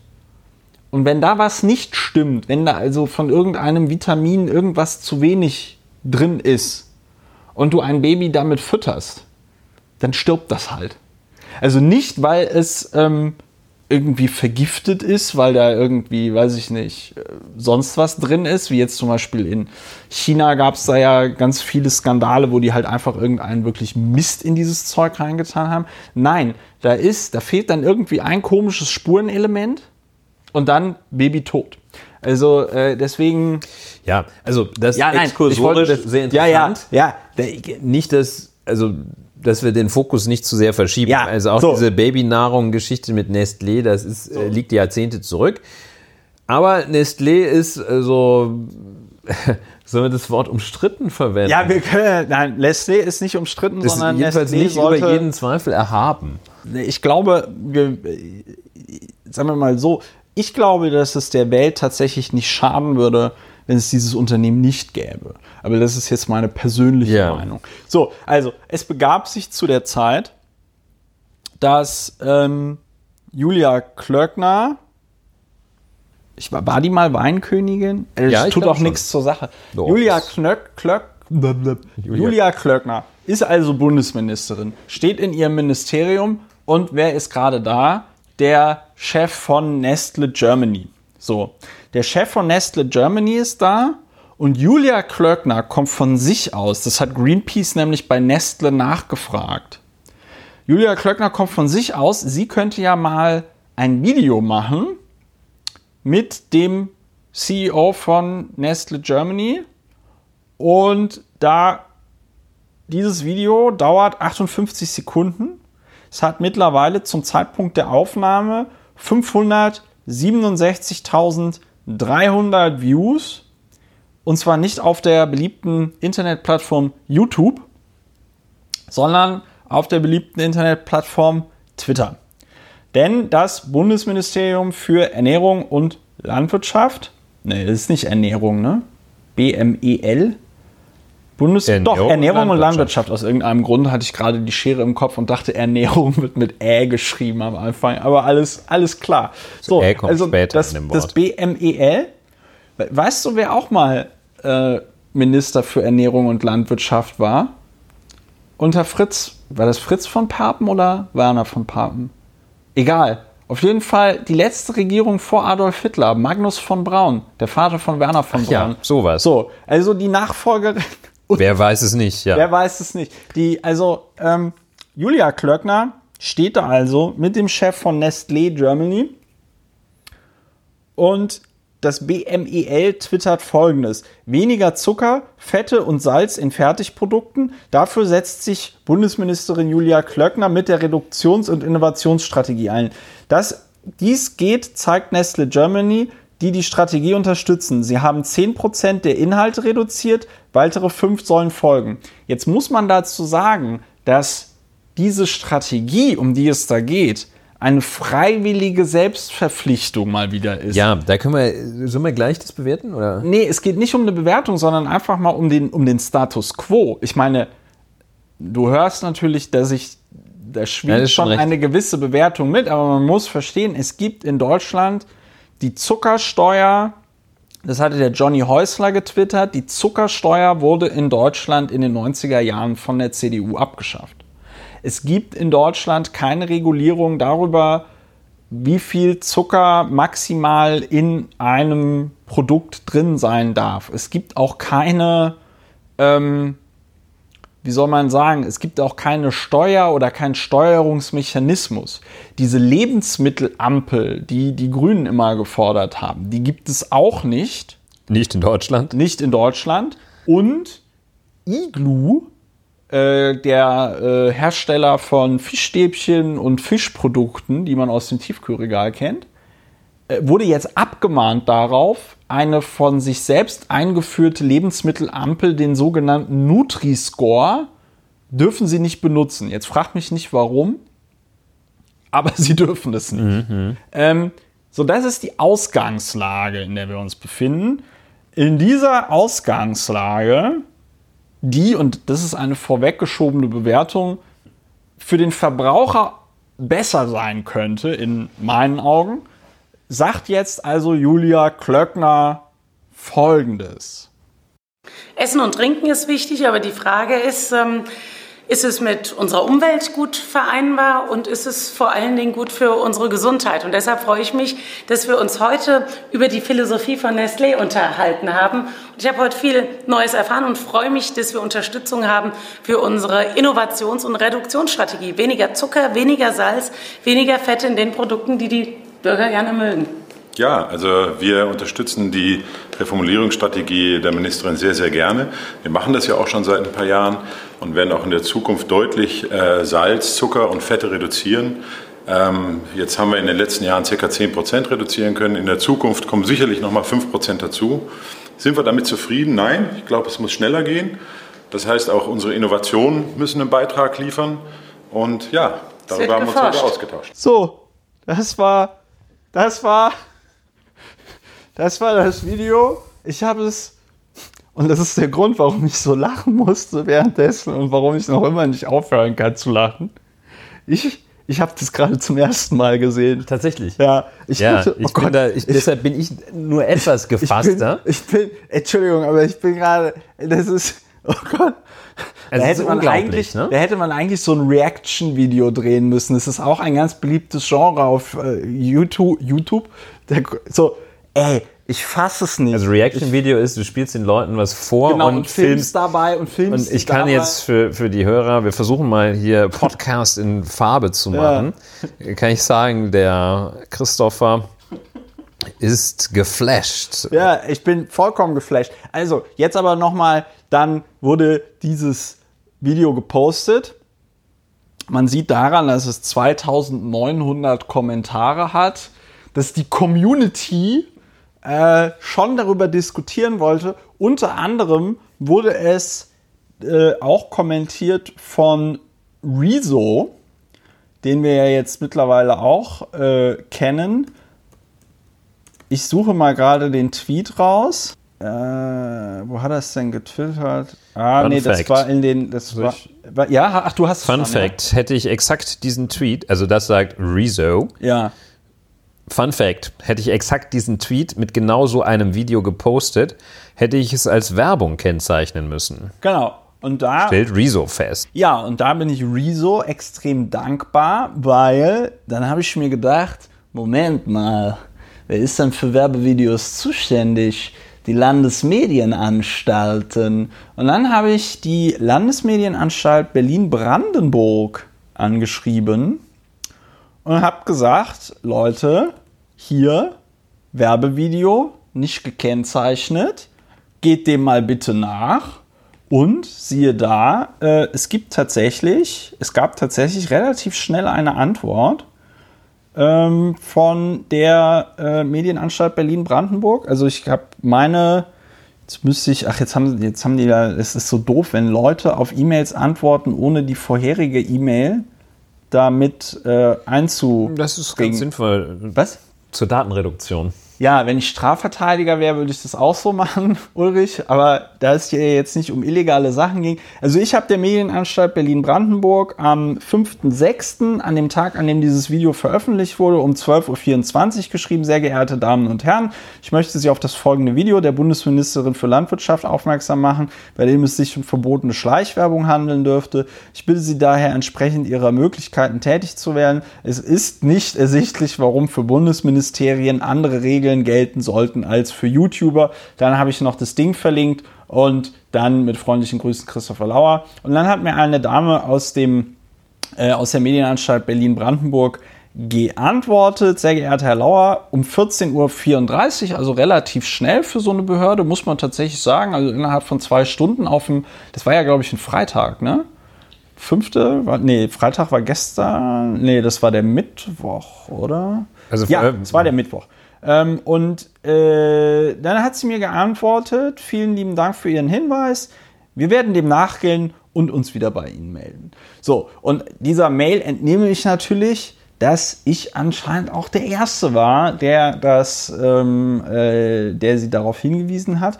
Und dann gab es noch, da habe ich mich sehr darüber gefreut, leider äh, wurde ich da nicht zitiert, ähm, eine Meldung der ähm, AFP, das ist ja die äh, Ag- Agentur France Presse oder so. Ich Agence France Presse. Genau. Und die haben da auch nochmal äh, eine Meldung rausgebracht und geschrieben, ja, also die Medienanstalt Berlin-Brandenburg will jetzt erstmal vom Bundesministerium für Ernährung und Landwirtschaft wissen, wie es zu diesem Video überhaupt kommen konnte. Und äh, ja, das wird jetzt sehr interessant, glaube ich. Gibt es sonst noch faktmäßig? Ja, faktenmäßig. Fakten, der, der, der, mit den Hate, genau, Die mit der. Hate Speech. Also, Ei, Junge, kam, Junge. Ja. du hast es ja schon gesagt, sehr viele Reaktionen. Rezo. Rezo. Rezo. Äh, Re- Rezo. Rezo, sorry. Sorry. Sorry. Rezo und viele, also Rezo mit der soeben zitierten äh, Überlegung, die du auch gerade nochmal inhaliert, ventiliert hast, Ja. dass äh, es sich hier um unerlaubte Werbung handeln könnte. Und in diese Richtung, Unerlaubte Schleichwerbung ist eine Tautologie, ne? Weil Schleichwerbung immer unerlaubt ist, oder? Nein, weil, nein, du, weil du hast ja gerade unerlaubte Werbung gesagt, ich habe unerlaubte Schleichwerbung gesagt, deswegen wollte ich mich selbst kritisieren. ja, tu das. Ja, okay, gut. Sorry, dass ich dich unterbrochen habe. Und es gab also die Reaktionen in dieser Art und Weise. Es standen nach äh, Beobachtung, nach allerdings, ja, es sah nicht so aus, als sei das so ein, ein ganz übler Shitstorm, ausschließlich bestehend aus Beleidigungen auf Nö. Frau Julia Klöckner niedergegangen.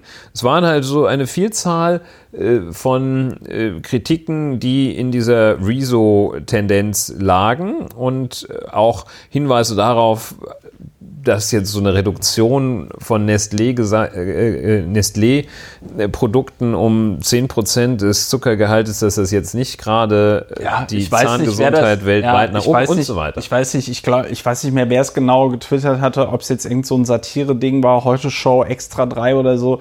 Der Punkt ist, wenn du irgendwie ein Produkt hast, wo von 100 Gramm 70 Gramm Zucker sind, ja, und dann reduzierst du diesen Zucker vor, um 7%, äh, um 10%, dann sind da nicht mehr 70 Gramm Zucker drin, sondern nur noch 63 Gramm Zucker. Und das sind die Größenordnungen, über die wir hier reden. Äh, insbesondere vor dem Hintergrund, das ist jetzt auch nochmal ein kleiner Exkurs in die, äh, wir sind ja nicht nur Deutschlands erfolgreichster Politik, Statistik und Sex-Podcast, sondern einer unserer Markenkerne ist natürlich auch, sind die Gesundheitsinformationen. Und Adipositas, also das krankhafte Übergewicht, davon redet man, wenn man einen BMI von 30 oder höher hat, der Body Mass Index. Ja. Ähm, Adipositas hat Rauchen vom Krebsrisiko Nummer 1 verdrängt. Also früher, früher, 70er, 80er, 90er Jahre, weil die Hauptursache für Krebs Rauchen. Heute ist die Hauptsache Ursache für Krebs krankhaftes Übergewicht. Ja. Also ähm, von dem Hintergrund ist eine Reduktion des Zuckers und Fette in ähm, fertigen Lebensmitteln nicht nur irgendwie so ein Shishi-Lifestyle-Thema, wo es irgendwie darum geht, so, äh, ja. Dass die Kinder bessere Zähne haben. Ja, nein, nein, das ist schon ein. Es ist ein, ernstes, es ist ein ernstes Thema. So. Man kann und sollte sich damit auseinandersetzen, wenn man das vielleicht mal so ähm, allgemein schildert, ähm, ohne schon gleich äh, zu tief einzusteigen. Jedenfalls, das geschieht. So eine Auseinandersetzung so auf diesem Niveau ist Zucker gefährlich und äh, Zucker ja. ist doch und Fett und ähm, klappt, passiert ja nicht viel.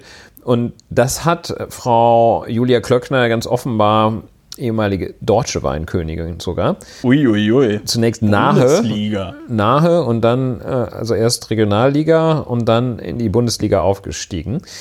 Und das hat sie sehr gestört, dass man ihr schönes Video mit äh, dem Nestlé Deutschland-Chef so durch den, durch dass den Nesquik gezogen hat. Jetzt haben wir es doch. Yes. Und ähm, das hat sie sehr gestört. Ne? Und ähm, ja. Entschuldigung, und, aber das war ein sauguter Witz. Und sie hat daraufhin gesagt, äh, folgendes auf Twitter. Ja. Da war dann der Nestlé-Mann nicht mehr dabei. Andy Hate Speaker. Weil, an die Hate Speaker, weil ich mit Nestlé gesprochen habe. Mal eigene Forderungen Zuckerreduktion nachlesen. Das Unternehmen unsere Ziele für bessere Nahrungsmittel umsetzen, ist ein Erfolg. Erst unterstellen, dass nichts geschieht, dann durchdrehen, wenn man was erreicht. So. Und dann das genervt nach oben Augenroll-Smiley. Augenroll-Emoji. Oh, Entschuldigung. Ja. Ja, so, das waren die Fakten. Es, die, die inneren Meinungspferde rennen scharren mit ihren, willst du, willst du mit zuerst? allen Hufen. Willst du zuerst? Und ähm, ich Hauptsache, wir kommen jetzt zur, zur, zum Meinungsteil und das, das tun wir jetzt auch. Wir haben ja schon einige, einige Teile sind uns ja schon da reinge, reingeraten in den, in den Faktenbericht. Das ein Thema ist wieder die berühmte Selbstverpflichtung die Selbstverpflichtung der Industrie. Und das ist auch hier das Oberthema, denn anders als in anderen Ländern, anderen Staaten, anderen Rechtsordnungen ist es bislang in Deutschland so, dass neben der Lebensmittelinhaltsverordnung kaum Regeln bestehen wie Lebens Lebensmittelkennzeichnungsverordnung und den äh, jedenfalls kaum Regeln bestehen, wie Lebensmittel zu kennzeichnen sind. Und schon gar nicht regeln, dass die in einer Weise zu kennzeichnen sind, die schnell einen Indikator, einen ansatzweisen Eindruck davon vermittelt, ob dieses Lebensmittel in 5, 10 oder 20 Jahren einen umbringt oder es ein Lebensmittel ist, das einigermaßen gesundheitsverträglich ist. Sprich, solche Dinge wie eine Lebensmittelampel. Ja. Nach einer Lebensmittelampel, das ist auch kein, kein das ist jetzt auch nicht Rocket Science, äh, werden Produkte, die große Mengen an allgemein für schädlich erachteten Substanzen beinhalten, gekennzeichnet. Zum Beispiel Alkohol? würde wahrscheinlich Coca-Cola mit einem Zuckergehalt, der jenseits von 100 Prozent liegen, Gefühlt. gefühlt jenseits von 100 Prozent liegen würde, liegt ein, ein, rotes, äh, ein rotes Symbol erhalten. Und äh, Brokkoli, wahrscheinlich der ohnehin schon grüne, würde ein grünes Symbol erhalten. So, jedenfalls, dass das in irgendeiner Weise staatlich vorgegeben wird, als verbindliche Regelung.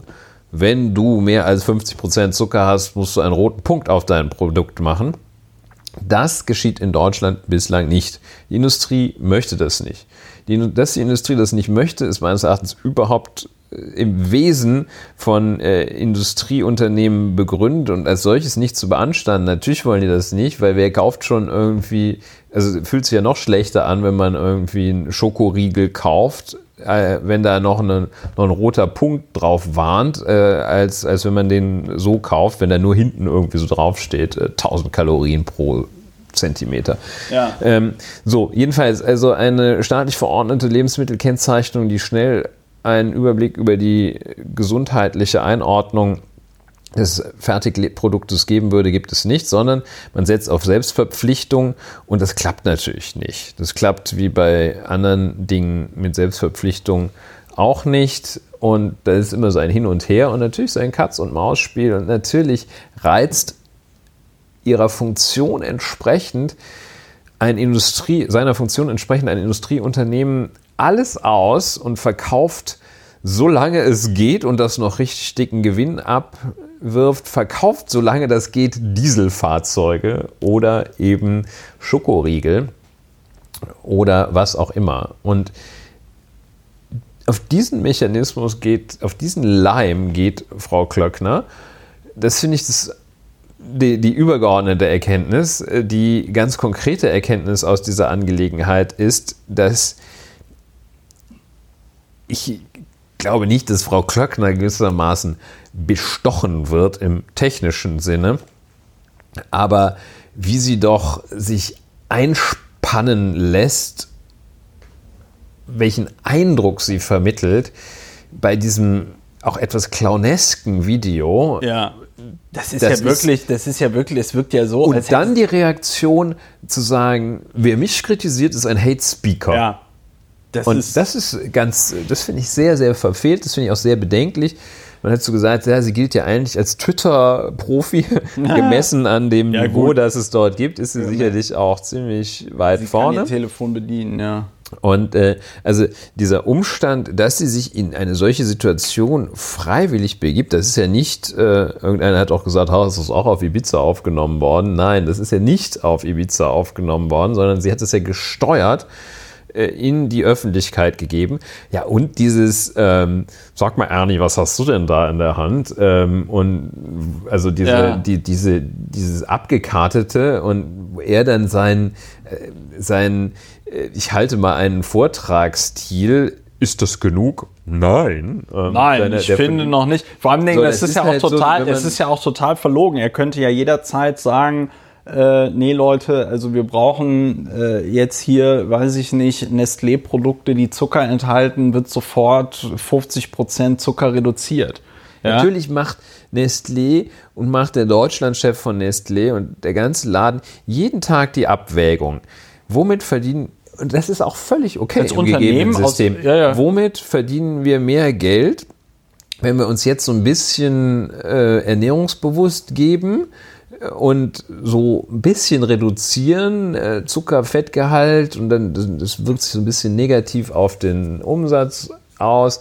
Äh, oder verdienen wir mehr Geld damit, dass wir es jetzt knallhart durchziehen? Aha, und herauskommt so, ah, wir reduzieren mal äh, den Nikotingehalt unserer Zigaretten, äh, reduzieren wir mal um äh, 10 Prozent. Wie toll. So, und auf diesen Leim geht Frau Klöckner. Und das ist der Was- was Punkt meines Erachtens, der sie völlig Ja. Disqualifiziert. Zusätzlich zu, was sie dann noch nach Disqualifikation zusätzlich disqualifiziert, ist ihre Reaktion darauf, Ja. dass wenn ihr jemand sagt, das ist nicht gut oder ich finde das nicht gut, eine andere Meinung vertritt, zu sagen, hey, ihr Hate Speaker. So, und das ist nochmal, das ist mir nochmal total wichtig, weil der Punkt ist, die geht ja da nicht auf den Leim, sondern ich glaube, dass, also so wie sie da steht, ich glaube, dass sie tatsächlich gedacht hat, dass sie das da wirklich jetzt mal, das ist doch jetzt ein Erfolg. Nestle hat ganz glaub wirklich, freiwillig, ge- ge- Nestle hat ganz freiwillig den Zucker um 10% reduziert, also von 70 Gramm auf 63 Gramm. Das ist doch super toll. Und ähm, ohne dass wir da ein Gesetz machen mussten.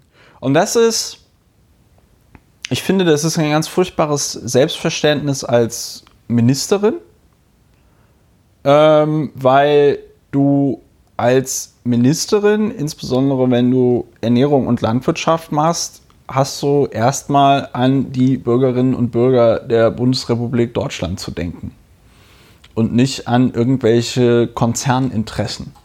Ja? Ähm, das tut sie hier nicht, sondern sie präsentiert sich eben mit diesem Nestle Germany-Chef, versucht da irgendwas, was sie für einen Erfolg hält, als Erfolg zu präsentieren, in kompletter Verkennung der politischen Situation.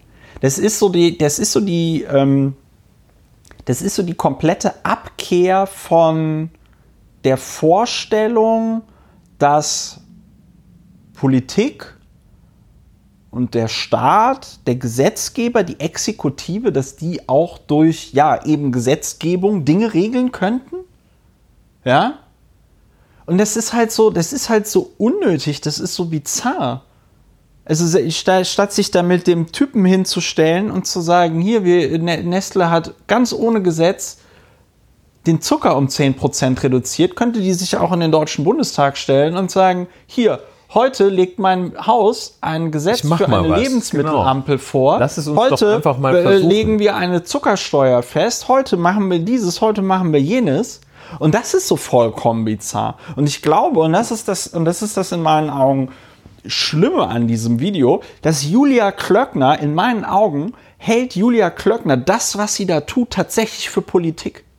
Das hält sie tatsächlich für einen Erfolg, das hält sie tatsächlich für Politik. Sie denkt tatsächlich, wenn sie das macht, dann würde sie irgendwie den Wählerinnen und Wählern irgendeinen Gefallen tun, dann würde man das toll finden, dann ist das ja super, dass die Industrie da mal was macht. Und das ist vollkommen lächerlich. Also wenn man nach dem, äh, was im Strafrecht bei der Schuldfeststellung äh, und bei anderen, in anderen Bereichen ist das eine typische Frage, wo liegt der Schwerpunkt der Vorwerfbarkeit? Und der Schwerpunkt der Vorwerfbarkeit liegt hier darin, dass sie es gar nicht merkt, finde ich. Dass sie das ja. ist einfach nicht, nicht Sie, sie merkt. merkt es nicht. Also mit anderen Worten, in Ignoranz. Ja. Sollen wir zu einem weiteren Nee, Internetstar? Nee. Nee, nein. Ich bin nämlich noch nicht fertig. Nein. Erstens, nee, ich bin noch nicht fertig. Und zwar habe ich noch eine Frage, die ich nämlich ganz interessant fand. Wie ist das denn jetzt wettbewerbsrechtlich? Kann sich ein Wettbewerber von Nestlé hinstellen und sagen, was die Bundesregierung hier tut oder die Bundesministerin für, Bundesministerin für auch. Ernährung für Landwirtschaft macht. Das möchte ich auch. Mein, mein Wettbewerber hat hier durch Namensnennung und Lob durch die Bundesregierung einen äh, unlauteren Vorteil. Ja, also die, der Hebel für äh, einen Wettbewerber von Nestlé, zum Beispiel, das ist ganz schwierig, einen Wettbewerber von Nestlé zu finden, weil alle Marken, die einem einfallen, Gehören Nestlé. gehören Nestlé. Tja. Wahrscheinlich Kellogg's. Keine Ahnung. Müsste man mal gucken. Also es fällt, nehmen wir mal an, es gibt ein äh, einen Wettbewerber, Suchard ist glaube ich auch, weiß ich nicht genau.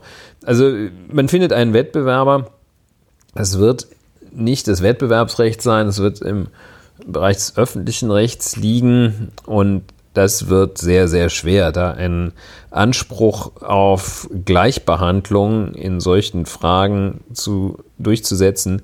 Das wird nichts. Also das äh, ist, du kannst abwehren, das kennen wir ja auch, ähm, Eingriffe des Staates. Staat ist Frau Klöckner in dem Fall, nämlich Behördenchefin, Chefin eines, äh, einer obersten Bundesbehörde, nämlich eines Ministeriums. Ähm, ja also Eingriffe abzuwehren, wenn die sagt, äh, Nestlé oder der Wettbewerber ist Mist, vielleicht kommt das ja als nächstes, ne? Äh, der Wettbewerber ist Mist, dann kann der sich dagegen wehren und sagen, hey, Moment, ich habe einen Abwehranspruch, der Staat darf nicht in meine Rechte eingreifen, ohne dass er dafür eine Grundlage hat.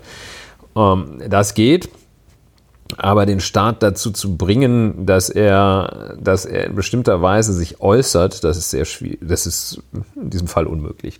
Wettbewerbsrecht sehe ich keine, Okay, man könnte versuchen, sie, sie zur Unterlassung dieser Erklärung aufzufordern. Das ja. wird dann wahrscheinlich, das findet wohl auch vom Verwaltungsgericht statt, vermute ich, äh, hat man auch einen Unterlassungsanspruch als solchen, hat man auch, weil, äh, ein, weil es ein, eine rechtswidrige Äußerung ist, nämlich eine verbotene Werbung.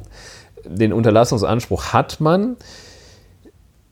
Verwaltungsgerichte, der Staat, die Richter urteilen über staatliches Handeln, sind sie jetzt also auch nicht so ganz fern, sind sie an anderen Worten eher nah. Vielfach bügeln die das ab über die fehlende Wiederholungsgefahr. Ja. Das ist natürlich eine, ja, das ist so ein bisschen. Ich habe einmal versucht, von einem, das ist so eine, von einem Landesverwaltungsgericht eine einstweilige Verfügung zu erwirken. Das hat ein halbes Jahr gedauert und am Ende hat das Gericht gesagt, nö. Ja, das ist natürlich so ein Totschlagargument, weil natürlich sind solche Sachen ähm, einmalige Ereignisse. Selbstverständlich wird sich äh, Frau Klöckner nicht nochmal mit dem Nestle-Typ hinstellen. Ja. Ähm, wobei so selbst, vielleicht ist es gar nicht so selbstverständlich, aber das ist der Fall, dass es an, im Rahmen von Ermittlungsverfahren sich die Staatsanwaltschaft irgendwie unflätig äußert und sagt, ja, wir sind hundertprozentig davon überzeugt, der der Beschuldigte ist nicht nur der Beschuldigte, das ist der Schuldige.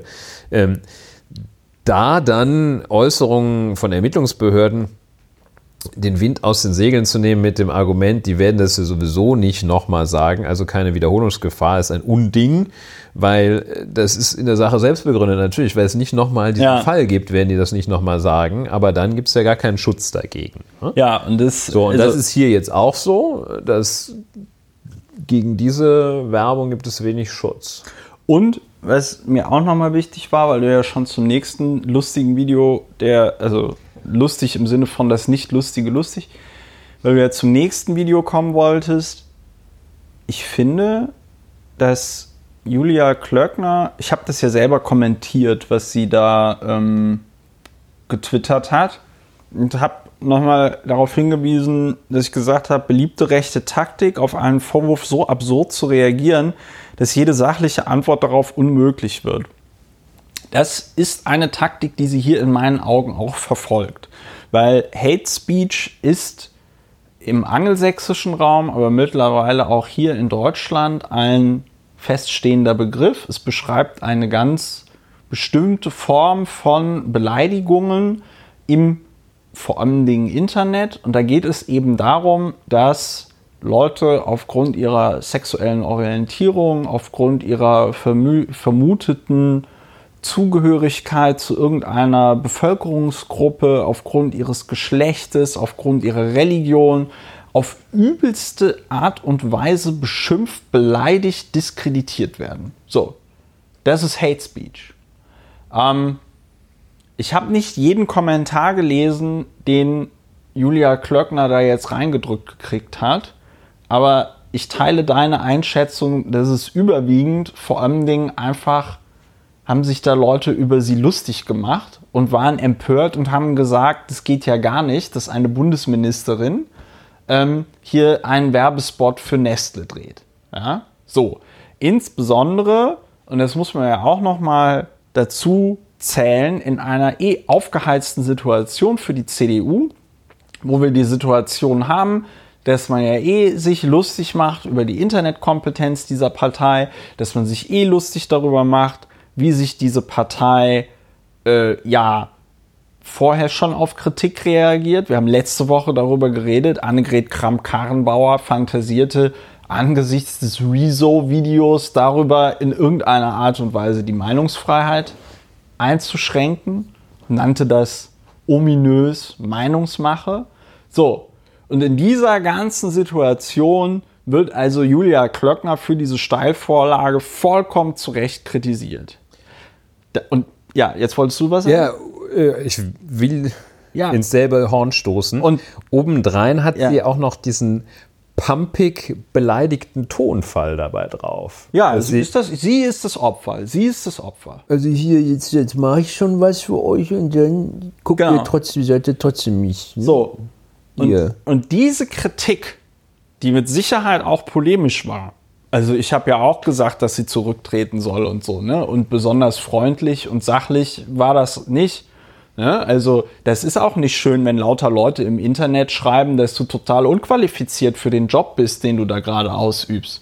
Gleichzeitig muss man sagen, Bundesminister ist von der, sag ich mal, ähm, Berufsbeschreibung aus her eh ein Job, Bundesministerin auch, ein Job, der sehr exponiert ist.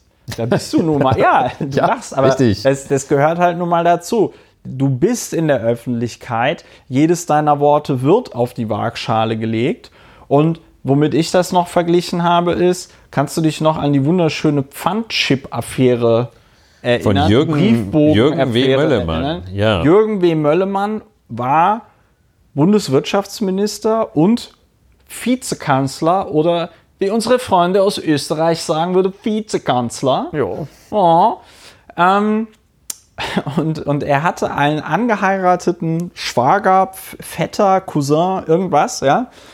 Und Jürgen Wilmellemann hat auf dem Briefpapier des Bundesministeriums für Wirtschaft hat er dieses Unternehmen seines Schwagers beworben, das Einkaufswagenchips herstellte. Ich weiß das war gar damals nicht, noch Hightech. Ich weiß gar nicht, ich weiß gar nicht, ob, ob, ob man muss das wirklich, das ist jetzt hier quasi ein Stück Geschichte, wir erzählen vom Krieg, so um die Wende von den 80ern zu den 90ern wurden in Deutschland Einkaufswagen eingeführt, in die man Geld reinstecken musste, um sie dann aus dieser von der Kette dazu. Ja, lösen. weil die Selbstverpflichtung der Verbraucher nicht ja, gereicht hatte. Die Selbstverpflichtung. Karre, wenn man zu ja, seinem Auto genau. gefahren war, dann die Karre so anständig zu sein zurückzubringen. Genau. Nee, die haben die dann einfach da auf dem Parkplatz hingeknallt. Ja, ja und wenn es nicht klappt, ne, dann so. gibt's Kasala.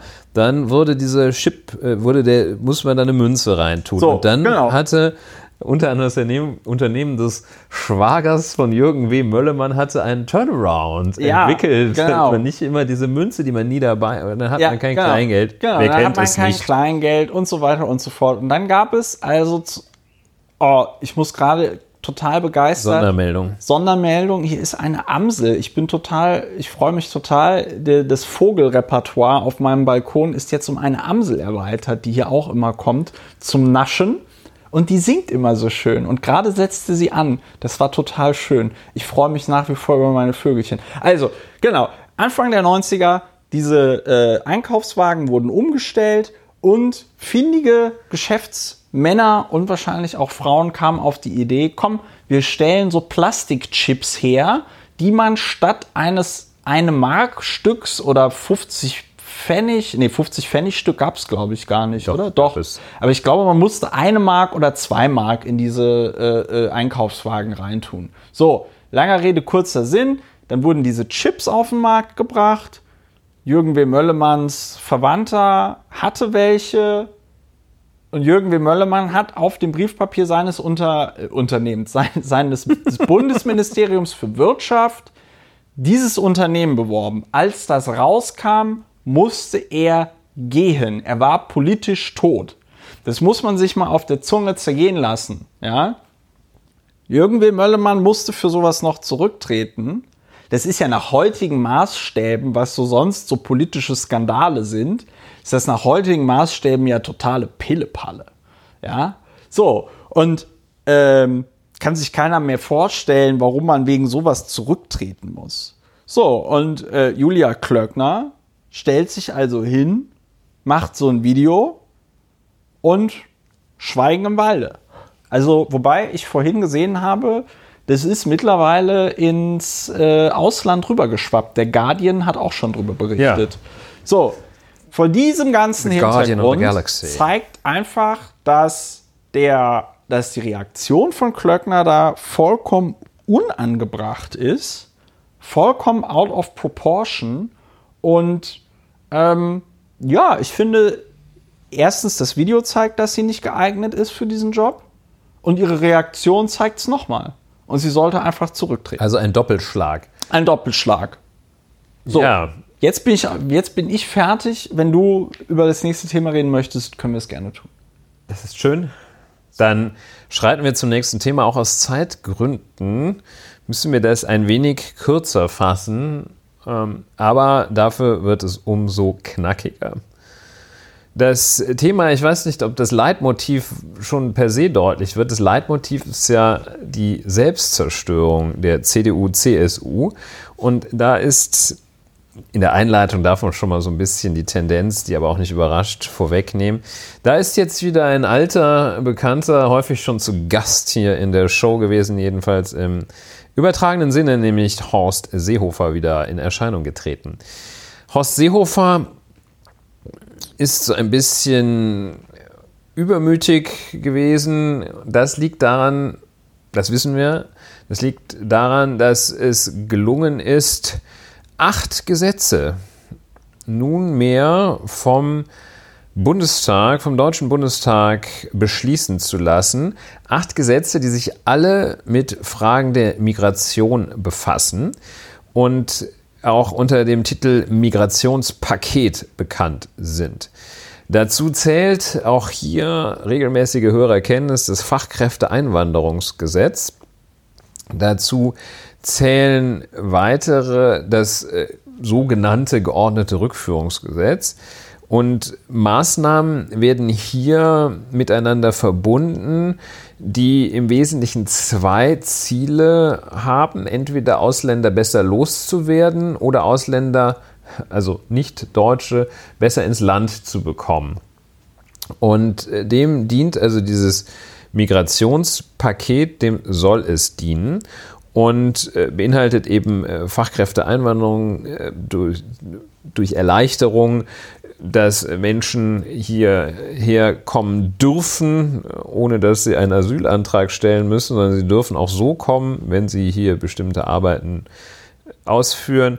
Und ähm, andere Maßnahmen sprachen wir auch schon drüber, also das sogenannte geordnete Rückführungsgesetz, das äh, vorsieht, Leute, die ausreisepflichtig sind, im Fall von Abschiebung besser abschieben zu können. Ähm, und äh, unter anderem einen Aufreger dabei, zu Recht Aufreger, weil es einen wirklich aufregt, dass da auch mal, weil es so wenig Abschiebehaftplätze gibt, dass man die auch in konventionellen Justizvollzugsanstalten unterbringen kann und äh, da entsprechende Abschiebehaft in einer ganz normalen JVA Darüber zu verhängen. hatten wir schon mal geredet. Darüber ne? hatten wir schon mal geredet. Und das ist jetzt Wirklichkeit geworden. Der Deutsche Bundestag hat also diese acht migrationsbezogenen Gesetze verabschiedet. Auch den Teil mit dem äh, in den Gefängnissen? Ja, auch den. Das ist äh, alles, wenn man da nur lang ja, wir bewerten es ja gleich.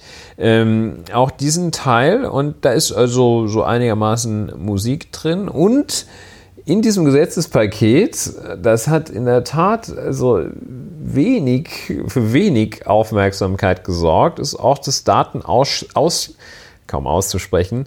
Der, der Bundesinnenminister spricht es deshalb auch nicht vollständig aus, wahrscheinlich, weil er es nicht aussprechen kann. Das Datenaustauschverbesserungsgesetz. Ja. Und äh, dieses Gesetz sieht so einige in der Tat jetzt äh, nicht auf Anhieb ganz griffige Dinge vor.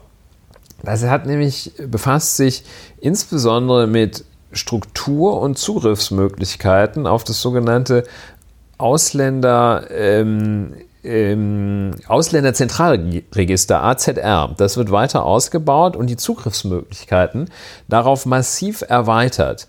Das ist eine der größten Datenbanken, die es in Deutschland überhaupt gibt in der Verwaltung. Ähm, und ähm, da wird so vorgegangen, dass äh, nunmehr der Zugriff von Behörden darauf massiv erleichtert werden soll und da im Ausländerzentralregister äh, befinden sich äh, Daten zu den Menschen, die nicht Deutsche sind und in Deutschland sind, äh, sich auf, aufhalten äh, und äh, im Wesentlichen äh, bezüglich ihres Aufenthaltsstatus diese Daten. Und da wird dann so eine dem, dem Ausländer, der hier ein äh, bestimmten Aufenthaltsstatus hat, also das wird wahrscheinlich dann nicht die EU-Ausländer be betreffen, dem wird so eine Nummer zugewiesen und zu dieser Nummer werden dann so alle ausländerspezifischen Sachen gespeichert. Also ein Ausländerregister. Ausländerzentralregister, ja. ja. Und ähm, da gab es recht enge Voraussetzungen, äh, wie gespeichert werden durfte und wie darauf zugegriffen werden darf. Ähm, nämlich also, äh, dass da nicht jeder, äh, muss man sozusagen, Dorfpolizist und jede Dorfpolizistin mal einfach reingucken kann, äh, wenn sie da so einen, äh, der ihnen komisch vorkommt, äh, mit der dunklen Haut äh, da sehen, sondern das, das war recht kontrolliert, musste man also auch nachvollziehen, nachvollziehbar machen, wer da reinschaut und die Struktur der Daten war auch äh, etwas reduzierter. Ich bin, wie ich zugeben muss, äh, zwar in der Lage, aber es wäre nicht seriös, die Regelungen des Datenaustauschverbesserungsgesetzes und ihre Auswirkungen auf die datenschutzrechtliche Situation von Menschen in Deutschland wirklich zu bewerten. Aber andere tun das, die sagen, äh, das greift schon, also viel massiver in das Recht auf informationelle Selbstbestimmung des in Deutschland lebenden Ausländers ein, als es äh, jemals rechtmäßig möglich wäre im Hinblick auf deutsche Staatsbürger. Ist nicht leicht zu bewerten. Ähm, das, was dieses Gesetz insbesondere sehr, sehr dubios macht, ist die Bewertung, die der oberste Urheber dieses Gesetzes, Bundesinnenminister Horst Seehofer, ihm gegeben hat. Der hat sich nämlich äh, dazu soll es abspielen am Rande einer Veranstaltung gefragt von Ministern, hat er sich geäußert. Wir sagen Turn up. Turn up. Das Gesetz nennt man Datenaustauschgesetz. Ganz stillschweigend eingebracht, wahrscheinlich deshalb stillschweigend, weil es äh, kompliziert ist. Das erregt nicht so, dass ich, ich habe jetzt die Erfahrung gemacht in den letzten 15 Monaten, man muss Gesetze kompliziert machen, dann ist es, äh, fällt es nicht so auf. Wir machen nichts Illegales, wir machen Notwendiges. Aber auch Notwendiges wird ja oft unzulässig in Frage gestellt. Ja. Ja, das ist der Bundesinnenminister. Ähm, man kann vielleicht noch äh, versuchen, wieder das in Farbe darzustellen. Er hat, man kennt ja ihn, er, er schaut so etwas schräg. Man kann es als schelmisch betrachten, ähm, muss man aber nicht. Und äh, ja, äh, schaut so etwas schräg in die Kamera dabei. Und ich würde sagen, das müssen wir bewerten. Ja, müssen wir. Und fangen wir mal am Ende an. Er sagt einen Satz, der lautet, ähm, das ist nicht illegal, das ist notwendig. Er sieht also zwei Kategorien, die von denen die eine die andere sozusagen trumpft. Ja. Nämlich das Notwendige trumpft die Frage der Legalität. Das ist nicht illegal, das ist notwendig. Das ist schon mal ganz ein Satz, der so krass falsch ist, äh, von einem völligen Unverständnis, also von, von je, vom Fehlen jeglichen jeglicher Kenntnisse und jeglichen Fingerspitzengefühls für rechtliche Zusammenhänge zeugt.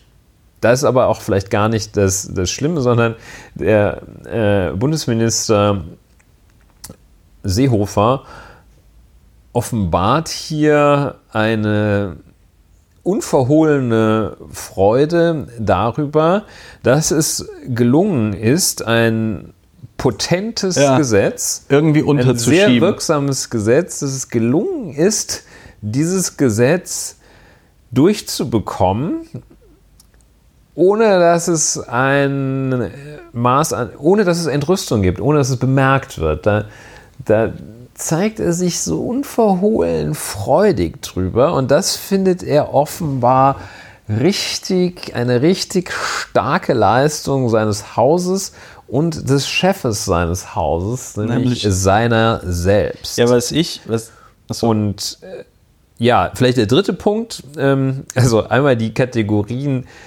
das ist nicht illegal, das ist notwendig. Also wenn es notwendig ist, ist es nicht illegal. Das ist der erste äh, Kritikpunkt äh, oder erste Punkt, den man als wirklich extrem beachtlich hervorheben muss.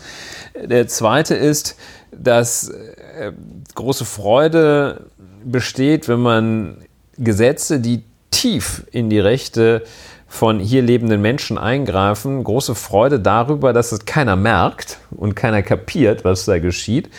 Und das Dritte ist, was ich dazu gerne aktuell sagen möchte, ist, dass die Bestimmtheit von Normen und die Klarheit von Normen und ihre Verständlichkeit ein auch nicht zuletzt von dieser Instanz, Herr Seehofer, äh, kennen Sie vielleicht nicht des Bundesverfassungsgerichtes, immer wieder betont wird in Konkretisierung des Rechtsstaatsprinzips, dass Normen verständlich sein, zu sein ja, haben, Normen gefälligst verständlich zu sein haben damit die Bürger sich daran informier daraus informieren können. Im Strafrecht ist es natürlich ganz krass, da muss jedem klar sein, äh, und zwar vorher, äh, dass, was auf das, ihn was zukommt. Er, dass das, was er tut, eine Straftat ist. Wenn das erst hinterher gesagt wird oder so unklar formuliert wird, Klammer auf, häufig wird es sehr unklar formuliert, ist es aber trotzdem reicht, um ihn zu verknacken, Klammer zu. Aber jedenfalls ähm, in der rechtlichen Theorie ist es so, das muss klar sein und vorher klar sein, sonst muss man sich nicht, sonst, sonst kann es keine Rechtsfolgen zeitigen. Ja, das, also all das, das sind die, äh, ist die sogenannte Normenklarheit und Normenwahrheit. So ist es. Und all das, Bestimmtheitsgrundsatz, ähm, Bestimmtheitsprinzip etc. Und all das findet Herr Seehofer eine ziemlich gute Tat, wenn man sich darüber hinwegsetzt, weil man sich vorstellt, das will ich ihm vielleicht noch zugestehen, weil er sich vielleicht vorstellt, was Gutes zu machen, aber das macht es noch gefährlicher. Ja, natürlich denkt er anscheinend, das sieht man ja an dieser Kategorie, wir machen nichts Illegales, was ich jetzt mal was ja, also muss man ja sagen, ja, prima, ist was halt to dufte. total dufte ist. Wobei witzigerweise das auch so eine absurde Kategorie ist, weil du natürlich als ähm, kein illegales Gesetz. Ja, also das erstens kann er das nicht bewerten, ja, weil am Ende und selbst wenn jetzt das Bundesverfassungsgericht zum Beispiel zu dem Schluss kommt, dass dieses Satz, äh, dieses Satz, dieses Gesetz mit dem Recht auf informationelle Selbstbestimmung nicht vereinbar ist, dann macht, dann ist das Gesetz nicht illegal, sondern dann ist das Gesetz einfach nicht mit dem Bundes, ach, mit dem Bunde, mit der, mit der, mit dem Grundgesetz, mit unserer Verfassung zu vereinbaren und muss dann halt geändert werden, beziehungsweise ist unwirksam. Ich finde diese, diese Kategorie, in der er da denkt, irgendwie ist alles ein bisschen unterkomplex. relativ bizarr. Ich würde mal, wenn ich das wohlwollend interpretieren würde, dieses wir machen da nichts Illegales, so interpretieren, so nach dem Motto, ja, wir machen da jetzt nichts Schlechtes oder Schlimmes. Das wird ja auch durch diesen Gegensatz klar mit dem, es ist ja notwendig. Dass er allerdings, und da entsteht ja ein Widerspruch, der ihm selbst nicht auffällt, ein Gesetz, das notwendig ist, da müsste es ja dann einen breiten Konsens darüber geben, dass das notwendig ist. Und dann müsste man es nicht so verschleiern, wie er es beschrieben hat und worauf er ja auch sichtlich stolz ist, dass man es verschleiert hat. Und was ich wirklich total bizarr finde, ist dieser letzte Satz mit dem, mit der unzulässigen Kritik. Ja, wo ich also, und ich meine, das wurde auch auf Twitter viel kommentiert, aber dieses Ding mit der unzulässigen Kritik, ähm, da komme ich nicht drauf klar. Ja. Also, weil, ähm, das, was, was ist das für ein Verständnis von, ja, von Gesetzgebungsprozessen und so weiter und so fort? Wir haben ja schon mal darüber geredet, jetzt hier bei der Frau Klöckner, Bundesminister ist ein exponierter Job. Das Parlament tagt öffentlich, damit die Öffentlichkeit darüber Bescheid weiß, was wird da verhandelt. Gesetzestexte sind öffentlich in dem Moment, in dem sie ins Parlament eingebracht werden. So, ähm, das ist per Definition ein öffentlicher Prozess, damit es auch einen gesamtgesellschaftlichen Diskurs geben kann, was dort gerade passiert. Und deswegen werden dann auch Gesetze innerhalb von Gesetzgebungsprozessen öffentlich in Frage gestellt. Die Grundrente wird auch öffentlich in Frage gestellt oder so, ja. Also es ist jetzt nicht so, dass immer nur CDU-Gesetze irgendwie komisch. so, und dieses, und das finde ich schon, also sehr, sehr bizarr, dieser Kommentar mit dem unzulässig in Frage stellen. Ja. Ja, er hat sich dann so ein bisschen daran gemerkt, an den unzulässig, also den von ihm als unzulässig empfundenen Reaktionen, nachdem er über seinen his naughty trick, ähm, dieses das ein bisschen verschlagen wirkt er dabei auch. Ja. Ähm, also nachdem er diese Äußerung getätigt hat und die Reaktionen, es war nicht so, und er merkte, Mensch, es ist nicht so, dass das ganze Land das total super findet, wie ich das gemacht habe und auch meine kleine Äußerung vor laufender Kamera äh, sehr erfreut aufgenommen hat. Er hat dann die äh, Verteidigungsstrategie verwendet, das als Ironie zu bezeichnen. Beziehungsweise Oh dieses, ich habe nur einen Witz gemacht. Ja? Ja.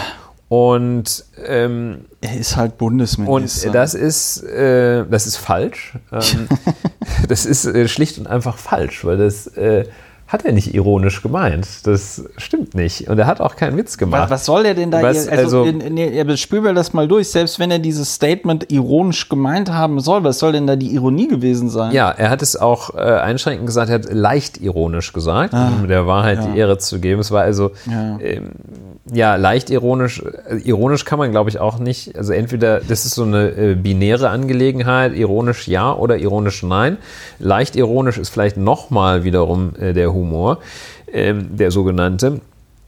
Also Ironie, wie man es dreht und wie man es wendet, ist, dass sich der, also entweder gibt es ja diese klassische Ironie, ich sage einfach das Gegenteil, Mann, das ist aber ein schönes Wetter heute, wenn es schifft wie sonst was, dass jedenfalls der tatsächlich, die, die tatsächliche Äußerung, ich glaube morphologisch nennt man das, also das, Ja. was gesagt wird, noch einen erkennbaren Subtext hat, nämlich dass was anderes gemeint wird. Und was der hier anderes meint, der Herr Bundesinnenminister, ja. der, der meint nichts anderes. Deshalb ist es keine Ironie, weil es keine weitere Bedeutungsebene hat. Er Nee. freut sich diebisch darüber, was ihm da für ein Coup gelungen ist. Obendrein wird es ja nicht durch Verkomplex, also das, das spricht dafür, dass dieses äh, äh, Datenaustauschverbesserungsgesetz wahnsinnig wirksam ist, äh, was der sich da, äh, wie der sich ins Fäustchen lacht, der Herr äh, Seehofer.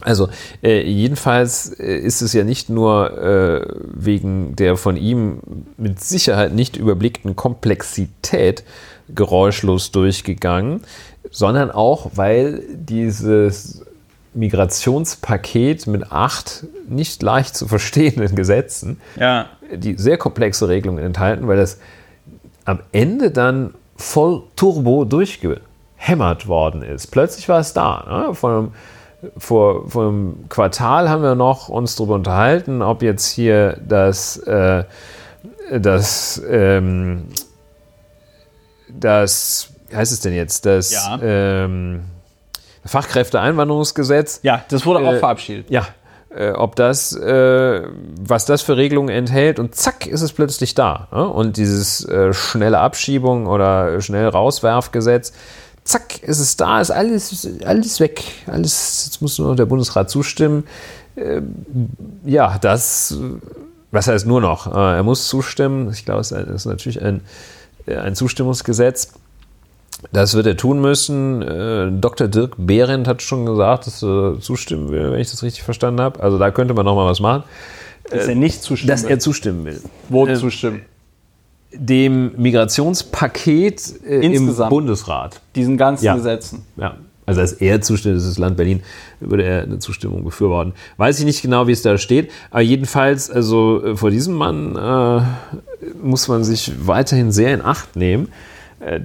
Der Verfassungsschutzminister offenbart, äh, dass er bestenfalls kein Verständnis von der Verfassung hat, schlechtestenfalls ein übles Fehlverständnis von der Verfassung und ein übles Fehlverständnis davon, wie die Bürger in diesem Land zu behandeln sind. Das ist nämlich dieses, äh, ich will nicht sagen, Horst Seehofers äh, Befürworter der Diktatur, aber dieses Wir wissen schon, was gut für euch ist, stellt euch mal nicht so an und am besten schaut er gar nicht hin, wenn wir hier die, die, die Zecken abtransportieren. In diese Richtung geht es Ja, jedenfalls das schon. äh, hat so ein bisschen was von der, ich glaube, Wladimir Putin sprach mal von der gelenkten Demokratie, ne? Ja. Also äh, das, ja, das kann ja, Ja, auch jetzt schon ist so. in, aus meinem Statement raus. Der hat da ein, Horst Seehofer scheint ein sehr bizarres Verhältnis zur Demokratie äh, äh, zu haben an der Stelle. Ja, Ja, haben wir jetzt noch irgendeinen? Haben wir jetzt noch was? Ach so, sollen wir jetzt noch ganz kurz über Containern was reden? wir jetzt nicht mehr haben, ist Zeit. Gut, also wir reden nicht mehr über Containern, aber äh, weil ich hier während des Podcastens immer noch so halb auf den Rechner linse, Die Redaktion arbeitet im Hintergrund. Redaktion arbeitet im Hintergrund. Ähm, stimmt, ich habe den ganzen Podcast lang nicht gesagt, dass die Leute Geld überweisen sollen. Ah, scheiße, habe ich vergessen. Egal. Ähm, Mache ich am Ende. Äh, es wurde wohl ein Tatverdächtiger gefasst, berichtet die FAZ. Äh, Im Fall Walter Lübcke. Die, ich zitiere hier mal den Artikel. Der Mann soll in einer privaten Beziehung zu dem getöteten Kasseler Regierungspräsidenten Walter Lübcke gestanden haben. Der Verdächtige wurde nach Informationen der FAZ festgenommen und umfassend vernommen. Und dann Zitat, im Fall des getöteten Kasseler Regierungspräsidenten Walter Lübcke hat die Polizei einen Verdächtigen festgenommen. Nach Informationen der FAZ soll es sich um einen jüngeren Mann handeln, der in privater Beziehung zu dem CDU-Politiker gestanden haben soll. Wie genau dieser Kontakt aussah, bedarf noch der weiteren Ermittlungen. Der Mann wurde am Samstagnachmittag umfassend vernommen. Aus Ermittlerkreisen war zu hören, man sei sich sicher, den Täter identifiziert zu haben. So, und auf die Spur sei man gekommen, weil man äh, das Telefon von diesem Herrn Lübcke wohl ausgewertet hat und so weiter und so fort. Ja, Ja. Spricht das gegen irgendwas, was wir vorher gesagt haben? Nö, eigentlich nicht. spricht oder? dafür, mit der Beurteilung vorsichtig zu sein, bis man die Fakten zusammen hat. Ich glaube, wir haben Vorsicht walten lassen. Nach eigener Einschätzung waren wir da gut. Ja. Wir, haben uns jetzt nicht so weit aus dem Wir haben nicht Fenster ge- gesagt, der NSU war es. Wir haben es nicht gesagt. Aber er hätte es sein können. Er kann ja, Ja. noch immer, er kann ja auch noch immer ein Mitglied des NSU sein. Wir wissen es nicht. Nein, aber ähm, äh, dann war die hessische Polizei, das müssen wir an der Stelle aber vielleicht schon selbstkritisch sagen, doch besser, als wir befürchtet haben, Ja. oder? Sie war besser, als wir befürchtet haben. We will see, was da bei Walter Lübcke passiert. Ähm, und ob man da in den nächsten Tagen möglicherweise schon, wenn dieser Podcast erscheint, noch erfährt, was es mit diesem Mord genaueres auf sich hat. Ja, ähm, Ulrich hat keine Zeit mehr. Das ist leider richtig. So, ich habe, und das habe ich ganz vergessen, das sage ich jetzt aber zur Verabschiedung, ich habe nicht erwähnt im heutigen Podcast, dass ihr, wenn ihr wollt, diesen Podcast finanziell unterstützen könnt. Wenn ihr es noch nicht tut, macht es bitte. Die Informationen stehen auf der Webseite. Ihr könnt entweder einen Dauerauftrag einrichten oder ihr macht es über PayPal. Wir freuen uns über beides. Ansonsten freuen wir uns über Abonnements auf iTunes, YouTube und den ganzen anderen Plattformen, wo wir zu hören sind. Wir freuen uns über positive Bewertungen. Wir freuen uns aber auch über Feedback, Kritik und so weiter und so fort, wenn es äh, sich irgendwie halbwegs sachlich im Rahmen be keine Hate Speech. Findet, genau, kein Hate Speech, um da eine bekannte deutsche Politikerin zu äh, zitieren. Und ansonsten wäre es das gewesen mit der heutigen Folge von Lauer und Wiener, oder? Hast du dem noch was hinzuzufügen, lieber Ulrich? Nein, keine weiteren Anträge. Keine weiteren keine Anträge. Äußerungen, Erklärungen oder ähnliches. Bis zum nächsten Mal. Ja, dann macht's gut. Viel Spaß beim Hören. Empfehlt uns weiter. Habt eine schöne Woche und äh, bis demnächst an dieser Stelle bei Lauer und Wiener. Macht's gut. Tschüss. Tschüss.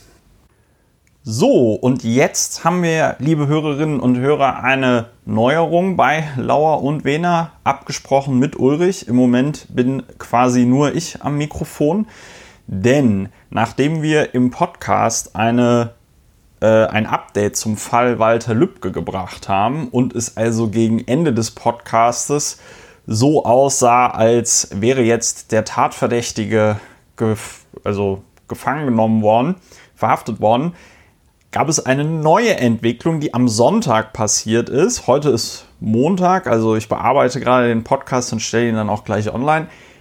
Am Sonntag gab es eine neue Entwicklung, nämlich die Polizei hat den diese Person, die vorher als Tatverdächtiger äh, beschrieben worden ist, wieder entlassen. Und ich habe das auch nochmal mit Ulrich abgesprochen. Das spricht also gegen einen konkreten Tatverdacht, weil bei einem konkreten Tatverdacht würde sich diese Person jetzt in Untersuchungshaft befinden. Das bedeutet, es ist im Grunde genommen wieder alles offen. Die Polizei hat diesen Mann vernommen, um von ihm Informationen zu bekommen, weil sie anscheinend noch immer keine heiße Spur haben, obwohl es bei Aktenzeichen XY äh, veröffentlicht worden ist und darum gebeten worden ist, Dinge äh, einzureichen, Spuren einzureichen. Ja, es bleibt weiterhin äh, spannend beim Fall Walter Lübcke, ob die Polizei noch in der Lage sein wird, dem Täter habhaft zu werden. Ja, das war also im Grunde genommen eine Premiere und ein Update. Das war mir auch einfach noch wichtig, damit ihr da nicht beim Hören des Podcastes mit Informationen euch zufrieden gibt, geben müsst, die eben von vorgestern sind. Ja, das war's in diesem neuen Format, das PS im Podcast. Ich denke nicht, dass das oft vorkommen wird. Und ja, ich hoffe, ihr hattet viel Spaß bei der letzten Episode und dann hören wir uns beim nächsten Mal bei Lauer und Wena. Viele Grüße auch von Ulrich. Macht's gut, habt eine schöne Woche, ja? Tschüss!